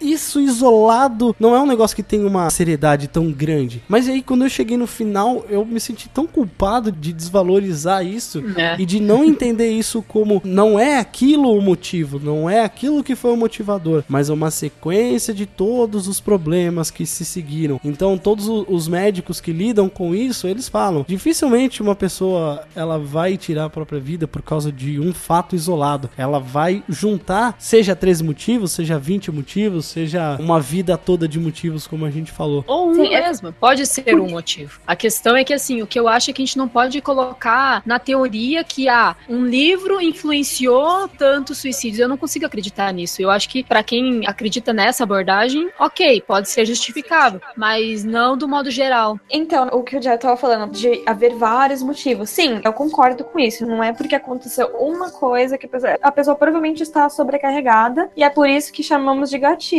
Algo aconteceu ali que foi a gota d'água, entendeu? Que foi o mesmo caso da Hannah. Foi a última tentativa, foi o gatilho dela. Não deu certo, ela ficou frustrada mais do que ela já estava e ela cometeu o ato. Tipo, ok. Eu também não tô dizendo que a série vai fazer isso. Eu estou dizendo que ela é suscetível ao efeito Werther, entendeu? Mas eu entendo que também outras coisas que não sejam só a série podem ser suscetíveis, entendeu? Podem, Com tanto, certeza. tanto até que nem suicídio, por exemplo, é morte mesmo, morte natural de famoso, também desencadeia suicídio. O ambiente ao redor das pessoas vai moldando pra aquilo, né? É realmente complicado, não tem como você medir. Não dá pra saber. O ser humano é, É, o ser humano é é, foda. complexo demais. É, né? por isso que eu acho que assim a série ela vem nesse sentido de sim ajudar as pessoas que estão passando por esse problema, mas mais do que isso preparar aqueles que estão ao redor pra identificar alguns sinais, sabe? Como ali a mensagem final que o Clay passa, né, pro Sr. Porter, ele fala assim: "Ah, e agora o que que a gente faz? Agora a gente tenta ser melhor por ela, por todas as pessoas que possam ser ajudadas. Tanto que na cena final é o Clay chamando aquela garota lá que ele já não falava mais com ela, né, há muito Ai. tempo. Ah, muito legal. Ela vinha falar com ele, ele destratava ela e ele simplesmente ele parou, ele falou assim: "Olha, eu posso estar fazendo isso de novo pra uma outra pessoa". E não, cara, eu vou parar e, sabe, a vida não sou só eu, a vida não é o mundo girando ao nosso redor. A gente quando é adolescente, a gente pensa muito isso, né? Ah, cara, quando eu for adulto, nossa, quando eu tiver 20 anos, eu vou ser super bem sucedido, vou ter emprego e vou ter e tal, e você acha que a vida ela é preparada pra você subir. Os seus pais, o seu ambiente, ele não prepara você, assim, generalizando, né, gente? Porque não tem como eu dar um exemplo de cada tipo de, de pai ou cada tipo de pessoa. A gente- quando a gente fala assim, a gente tem que generalizar mesmo, não tem como. Mas eles, no geral, não preparam a gente pra falhar. Eles não preparam a gente pra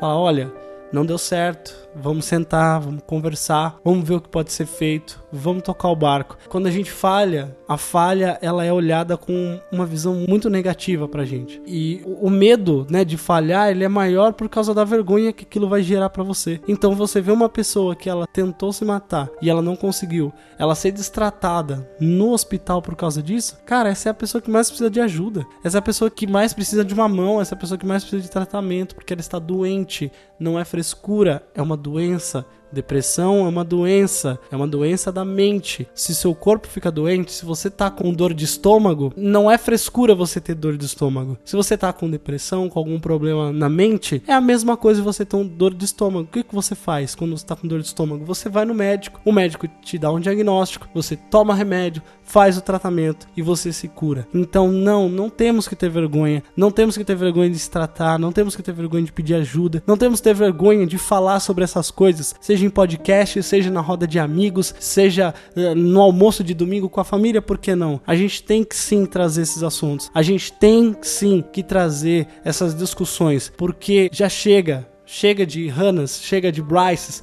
chega de Justins. Essa série, se ela pode trazer, e ela trouxe uma mensagem positiva, é que vamos parar para refletir mais sobre as nossas ações perante as pessoas que estão ao nosso redor. Vamos parar e vamos imaginar, vamos se colocar no lugar delas. Vamos usar empatia, porque usando a empatia a gente consegue entender o impacto que talvez uma palavra que sai da sua boca pode influenciar numa sequência de escolhas que a pessoa vai fazer. Eu só tenho uma pergunta pra vocês. Vocês acharam que assim, não foi tratado com atenção o sofrimento da Hannah? Como se a série, talvez assim, ela arrastou alguns períodos e aí o momento em que não mostrou ela em sofrimento, vamos dizer assim, entre aspas, que justificasse o suicídio dela. Não aconteceu isso muito rápido. Teve pessoas que me perguntaram sobre isso e daí eu fiquei na dúvida. Eu acho que é assim, Bruna. O fato deles escolherem uma garota super bonita, o fato deles escolherem uma pessoa que transparece felicidade. Você olha pra Hannah, você vê uma pessoa feliz. E esse eu acho que é a maior intenção deles, é de mostrar que, cara, Pode acontecer, né? Pode acontecer com qualquer um. De novo, aquilo que eu disse. A pessoa que ela vai tomar essa decisão, quando ela toma uma decisão, ela já descansou. Tem um caso de uma senhora que era patroa da minha irmã. Ela tava passando por diversos tipos de problema e ela sempre conversava com a minha irmã e minha irmã tentava aconselhar ela. E ela se suicidou e um dia antes a minha irmã disse que ela tava super bem, que ela tava contente, que ela tava feliz. Por quê? Porque ela já tinha se decidido no que ela ia fazer. Ela já tava naquela subida do poço onde ela decide, vou fazer alguma coisa. E aí a minha irmã chegou pra trabalhar no dia seguinte e ela tava enforcada com um E-Sharp pendurada no guarda-roupa. Então, você identificar perfis é muito difícil. Por isso que eu acho que eles focaram justamente nisso, colocar uma pessoa feliz, colocar uma pessoa bonita, uma pessoa que você olha e você diz: "Nossa, essa pessoa não tem problemas, essa menina é perfeita, né?" É, é bem isso. E é aí que você se engana. É igual aquela frase, é uma frase famosa, né? Todo mundo tá lutando uma batalha da qual você não sabe nada sobre. Seja gentil sempre. Sim. É isso, essa série é sobre isso, sabe? A gente não sabe nada sobre ninguém. A gente pode achar que sabe, mas a gente não sabe. Então, tipo, o mínimo que a gente pode fazer é ser legal, é ser uma pessoa boa. É o mínimo, cara. Hey, it's Hannah. Hannah Baker.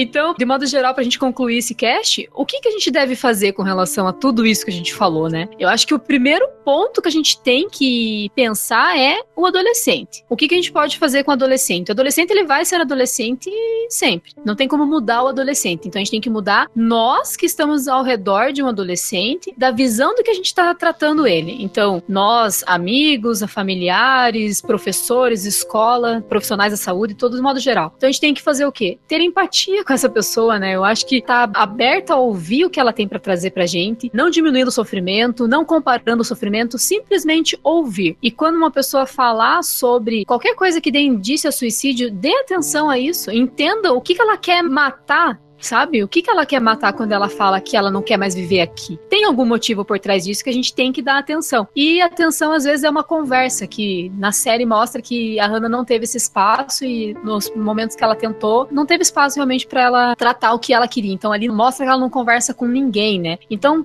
vamos tentar conversar, vamos ouvir, vamos ter empatia. Eu acho que já é um bom começo. Com certeza, porque eu acho que tem que mudar muita coisa para não dizer tudo, né? Tem que mudar a forma como a sociedade pensa como um todo, sejam os pais na criação, sejam os professores na educação, porque eu ouvia muita. Na minha escola se falava muito isso. Aqui a gente ensina, educação vem de casa. Eu acho que isso tem uma certa verdade, mas eu acho que não. Você está ali com um educador, você tem que ser um guia para aquele jovem, para aquele adolescente que tá descobrindo a vida e não sabe como se pôr. É ali naquele momento que ele tá descobrindo a sua identidade. Quantas vezes a gente pensou, putz, cara, quem sou eu, sabe? De você tentar se encaixar em determinado grupo, tentar se encaixar em determinado conjunto de pessoas ali e você fala, putz, esse não sou eu. Esse é um momento muito delicado onde você define, né, o seu caráter, assim, ou pelo menos começa a definir. Então eu acho que tem que mudar tudo e, e isso começa mudando com diálogo, começa mudando com conversa, isso começa mudando assim, sabe? Uma série na Netflix, assim, e a gente conversando aqui, e você trocando ideias sobre isso com o seu pessoal na faculdade, com os seus amigos na escola. É você não ter vergonha de falar sobre um tema que tem essa pegada mais séria, mas que é necessário. É necessário a gente saber como agir diante de uma pessoa que tá pedindo ajuda sem pedir. E às vezes ela pede. Eu mesmo já falei para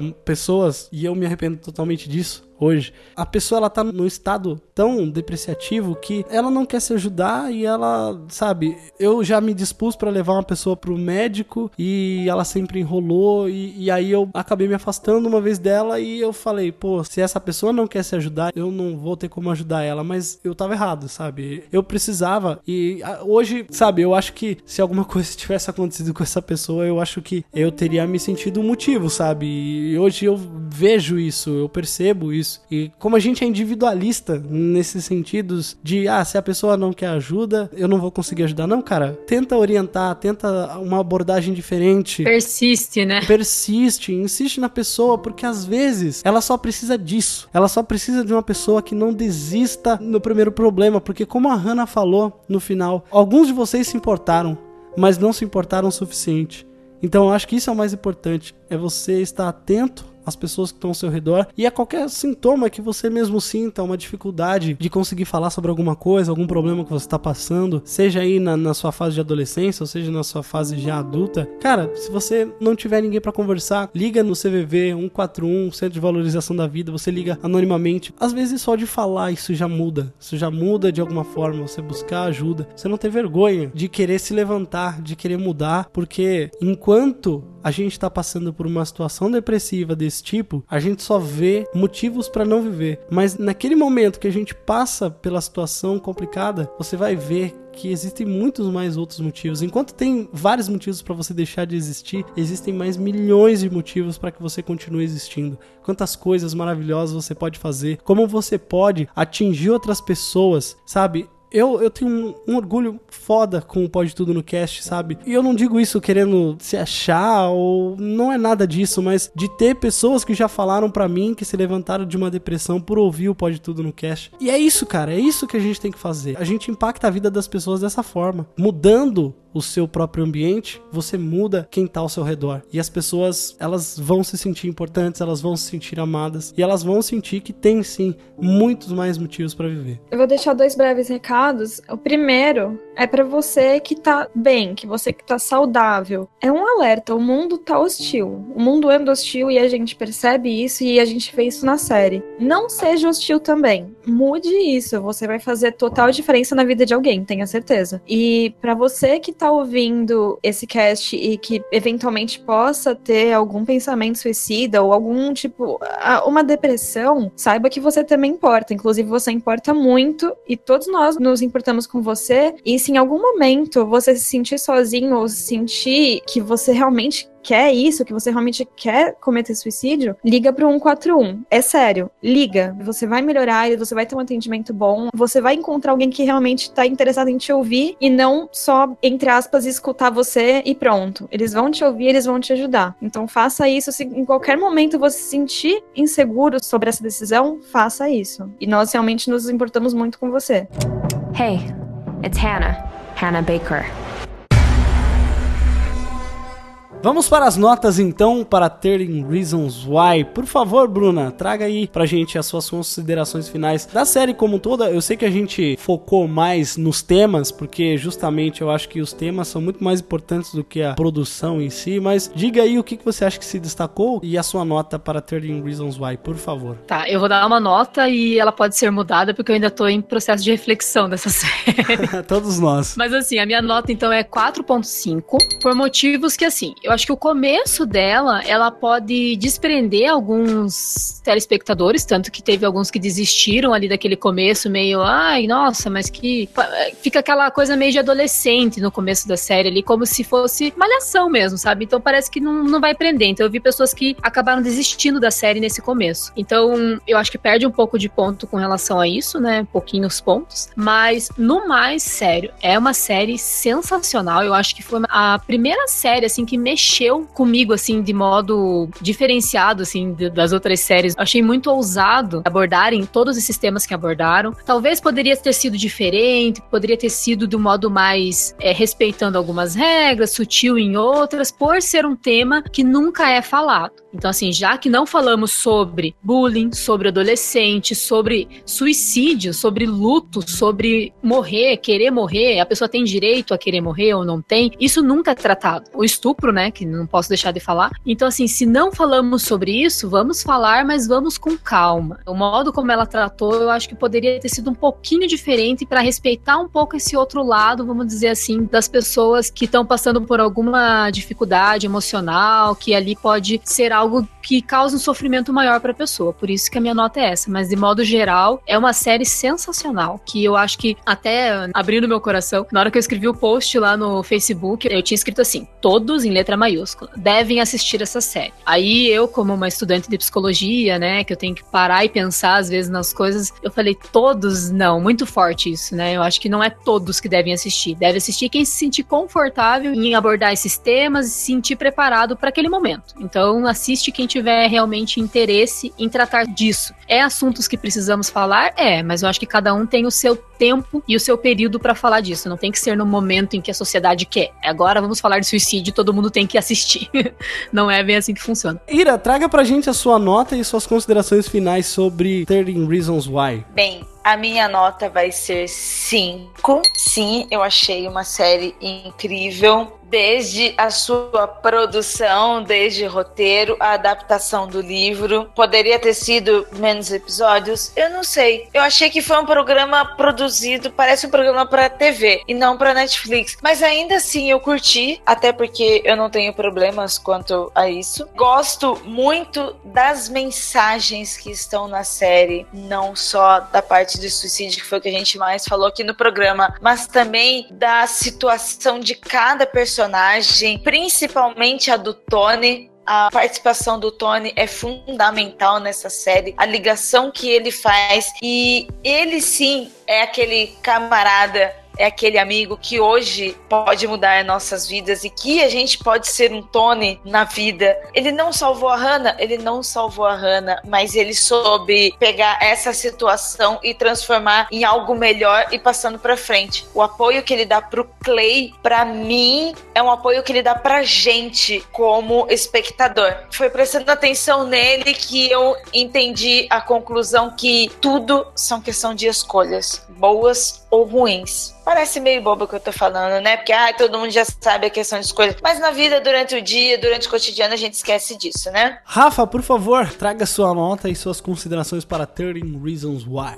Já vou começar com a nota. Não foi muito alta, gente. Desculpa. Foi 3,5, que, tipo, é ok. Passou de ano. Sim, passou de ano. É. Por que eu dei 3,5? Foi inteiramente por causa do tema. Porque em questão de direção e roteiro, eu achei muito ruim. A série se contradiz várias vezes, o roteiro tem muita conveniência. Eu tinha hora que eu não aguentava mais ver o Clay tirando o fone de ouvido e falando: Ai, eu não consigo mais ouvir a voz da Hannah. Ah, Mano, sim. pelo amor de Deus, você nem ouviu sua fita ainda, cara. Como que você tá de boa com isso? Ouve sua fita, cara. pelo amor de Deus. Eu acho que a série teve muita barriga. É, dava pra ter feito em oito episódios. Nem isso, acho que em seis episódios. Porque, assim, a série realmente ela fica séria depois do episódio 9. Sim, né? sim. Antes disso, fala sobre o mesmo tema todos os episódios. Tipo, como os caras são babacas, como o bullying é uma merda. E, tipo, eu entendo a seriedade disso. Eu realmente, eu vi pessoas sofrendo bullying, eu convivi com pessoas que sofreram bullying, eu sei o quão errado é isso, o quão preocupante é isso. Achei lindo a série tratar sobre isso como o problema que isso é realmente, sem romantizar nada. Gostei muito disso, só que eu acho que poderia ter enxugado muita coisa. Até porque são 200 páginas em 13 horas, cara. Colocaram muita coisa a mais. Outra coisa que não curti foi, tipo, a série acha que a gente é tão burro que a gente não consegue perceber quando tá no presente e quando tá no passado. Aí eles tiveram que colocar uma porra de um ferimento na testa do Clay que não cicatriza nunca. Eu acho que ele tá com diabetes, inclusive, tá? Porque É. não cicatriza nunca aquele negócio. Até eu que tenho diabetes não demora tanto assim, Clay. Pelo amor de Deus. Cara, ah, mas eu confesso que aquilo me ajudou, porque eu sou meio devagar pra perceber. É só você, como a Andresa falou pra mim assim, nossa, eu tô meio confuso, né? Daí a Andresa falou assim, Jeff, é simples, quando ela tá viva, é o passado, quando ela tá morta, é o presente. Eu falei, pô, é, verdade, né? exatamente. A- além de que, tipo, a direção usa técnica, né? Passado tem cores quentes, felizes, e presente tem cores frias e tristes. Mais azuladas. É, exatamente. Isso me incomodou muito e as atuações me incomodaram demais também. Principalmente do Navarro, que é o que faz o Tony. Eu achei ele sem expressão total. E o garoto que faz o Alex, eu achei ele muito ruim, tadinho. Coitadinho, ele é muito ruim. Mas enfim, tirando essas partes técnicas, achei que o tema foi muito interessante, foi muito importante falar sobre. Deu muita voz a gente que tem vergonha de falar sobre isso, ou que tem medo de falar sobre isso, que não acha espaço. Tanto que aumentou, né, o número de ligações que fizeram pro Centro de Valorização da Vida e tudo mais. Achei que isso foi lindo. E é o que eu falo, os três no meio que eu tô dando pra essa série é inteiramente por conta do tema. Porque pela direção e roteiro, cara, acho que eu daria, assim, meio ponto só.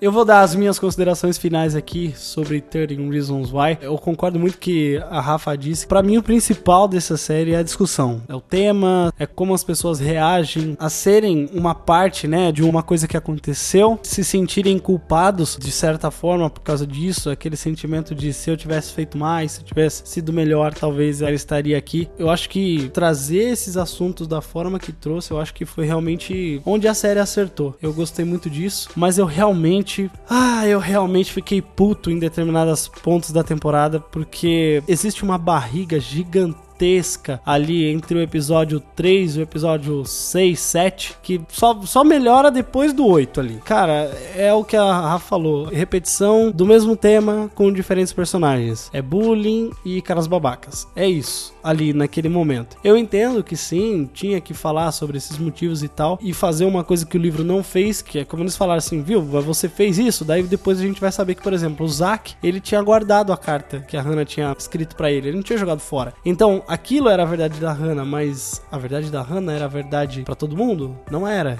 Ou era? Então, a gente só sabe pela visão dela. Essa parada da cicatriz também me incomodou um pouco, porque eles tiveram que renovar duas vezes a cicatriz. Primeiro com uma bolada ele levou no treino. Tava lá, né?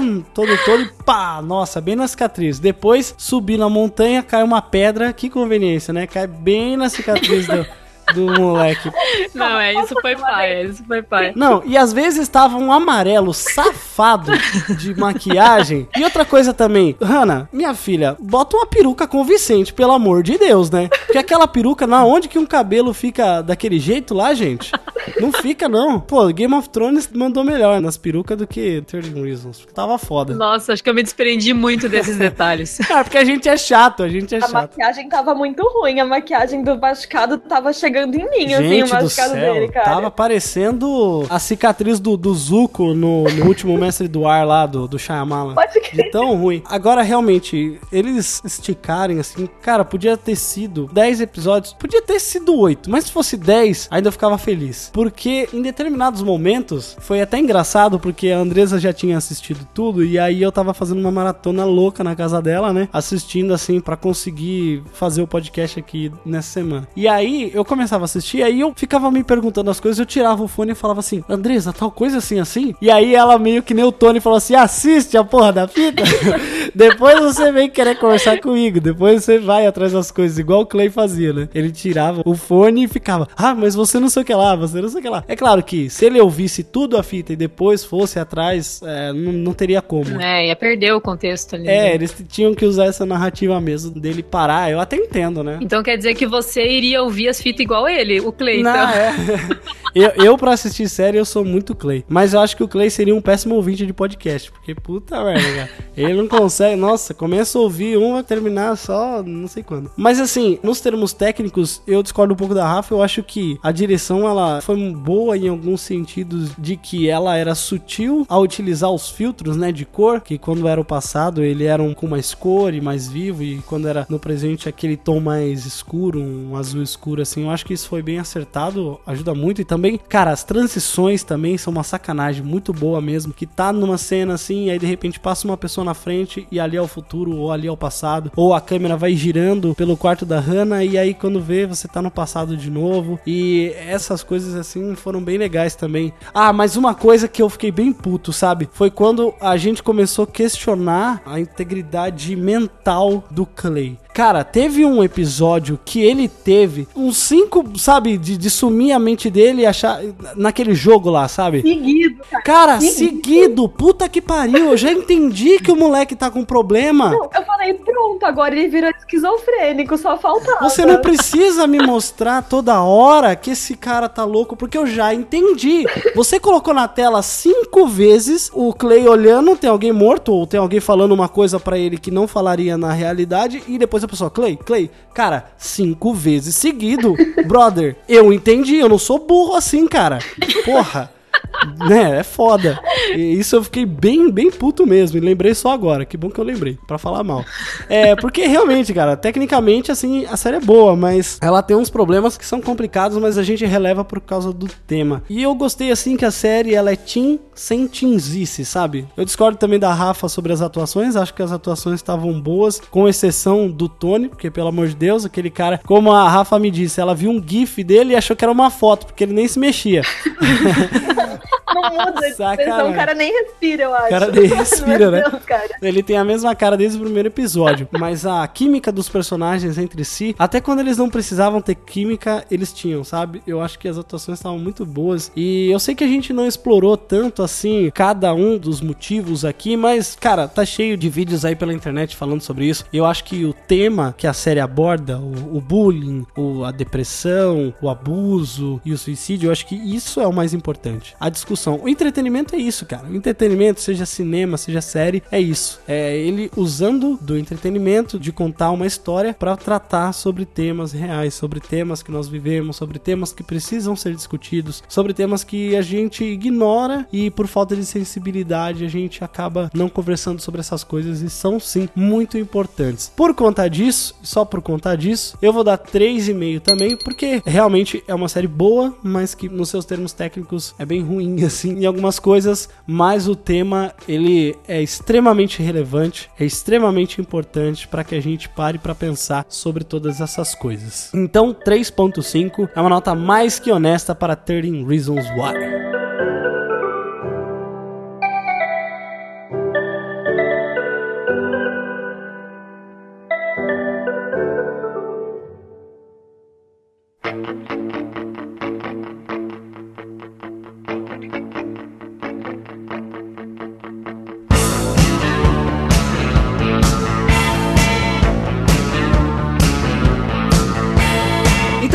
Pessoal. Por favor, comente com a gente o que você achou desse programa. É importante demais pra gente. Feedback é super importante. A gente tá aqui há duas horas e meia quase falando sobre uma série. E, cara, não é só sobre a série, é sobre temas que precisam ser discutidos. Então, se isso impacta você de alguma forma, se a série te impactou de alguma forma, seja positivamente ou negativamente, por favor, entre em contato com a gente. Se você não quer ter seu comentário aí disponível no site, pode mandar um e-mail em contato arroba podetudonocast.com.br ou pode mandar uma DM lá no Twitter, lá no arroba podetudonocast, que é aberto para qualquer pessoa que quiser vir conversar com a gente. Cara, converse, porque a gente se importa, a gente quer saber que vocês estão bem e isso é, é muito importante pra gente. A gente tá aqui falando e, e sabemos que tem pessoas aí ouvindo, mas é importante pra gente conhecer cada um de vocês. Isso traz uma ligação muito forte pra gente. Então, acompanhe lá a gente no Facebook, facebook.com.br pode tudo no cast, no Twitter Instagram como arroba pode tudo no cast e assine aí o feed, né, nos seus agregadores. E também tem os links aí do pessoal que participou aqui do Pode Tudo no Cast. Tem lá os links lá no post em podetudonocast.com.br. Bruna, se alguém quiser encontrar você, como é que faz? Então, eu tenho algumas participações no Universo Interativo, que é um podcast de cultura pop, do Doug Moraes. Então, quem quiser, consegue me encontrar lá em alguns episódios. E recomendo escutarem também todos, não só o que eu participo, lógico. Isso aí, também tem as redes sociais da Bruna pra quem quiser. E esperamos ter você mais vezes aqui, viu, Bruna? Porque é muito legal. Ah, você também. adiciona bastante pra nossa discussão. E também quem quiser, onde que as pessoas te encontram, Ira? Vocês vão me encontrar no arroba iracroft, esse é o meu perfil pessoal. E vocês vão me encontrar também lá no ponto G, que é o meu podcast, que já falamos aqui, mas eu apresento ele de novo. E muito obrigada, viu, seu Jeff? Porque eu achei que eu tivesse falado muito e na edição do programa especial podcast é dela, você foi lá e fez um complemento. Claro, com certeza. Obrigada mesmo. E falo melhor aqui agora pra você, ouvinte. O Ponto G é um podcast feito por mulheres para todos os gêneros. É um programa sobre histórias e situações das mulheres. Mulheres que foram exemplos, mulheres que trouxeram para nós leis, mulheres que trouxeram para nós quebras de paradigmas. Não é um programa de mimimi. Então, para começar, quebra o seu preconceito agora. Para com isso. Se você está aqui ouvindo Pode Tudo no Cast, você já deve ser um ouvinte bem entendido, né? Eu tô ligada. Então, se ainda sobrou algum preconceito aí, já quebra isso. Vai lá ouvir o programa, vai conhecer histórias sobre mulheres. É um programa informativo, esclarecedor. E eu tenho certeza que você vai curtir. Se você não curtir, você pode me chamar no Twitter e falar, "Ira, não curti. E a gente conversa. E também aí tem as redes sociais da Rafa também pra você que quer conversar, quer saber onde é que ela tá, que ela tá postando nos stories, né, Rafa? É, gente, meu Instagram é cheio de futilidades, tá? Ai, vocês vão adorar minhas, minhas selfies com efeitos. Só tem Todo isso. mundo é feliz no Instagram, né, Rafa? Com linguinha de cachorro pra fora, orelhinha. É, então, eu, eu, sou, eu sou isso, gente. Ah. Não, não se iludam, tá? Eu só falo bonito aqui. No Instagram é só selfie. Mas é isso aí, pessoal. Se você quer mandar alguma mensagem pra gente, tem lá nosso WhatsApp em 015 991710002. Também o nosso grupo no Telegram tem o link aí pra você acessar e vir conversar com a gente o dia todo, tá certo? Então, muito obrigado a todos vocês que participaram, todos vocês que ouviram até aqui e até o próximo Pode Tudo no Cast. Tchau!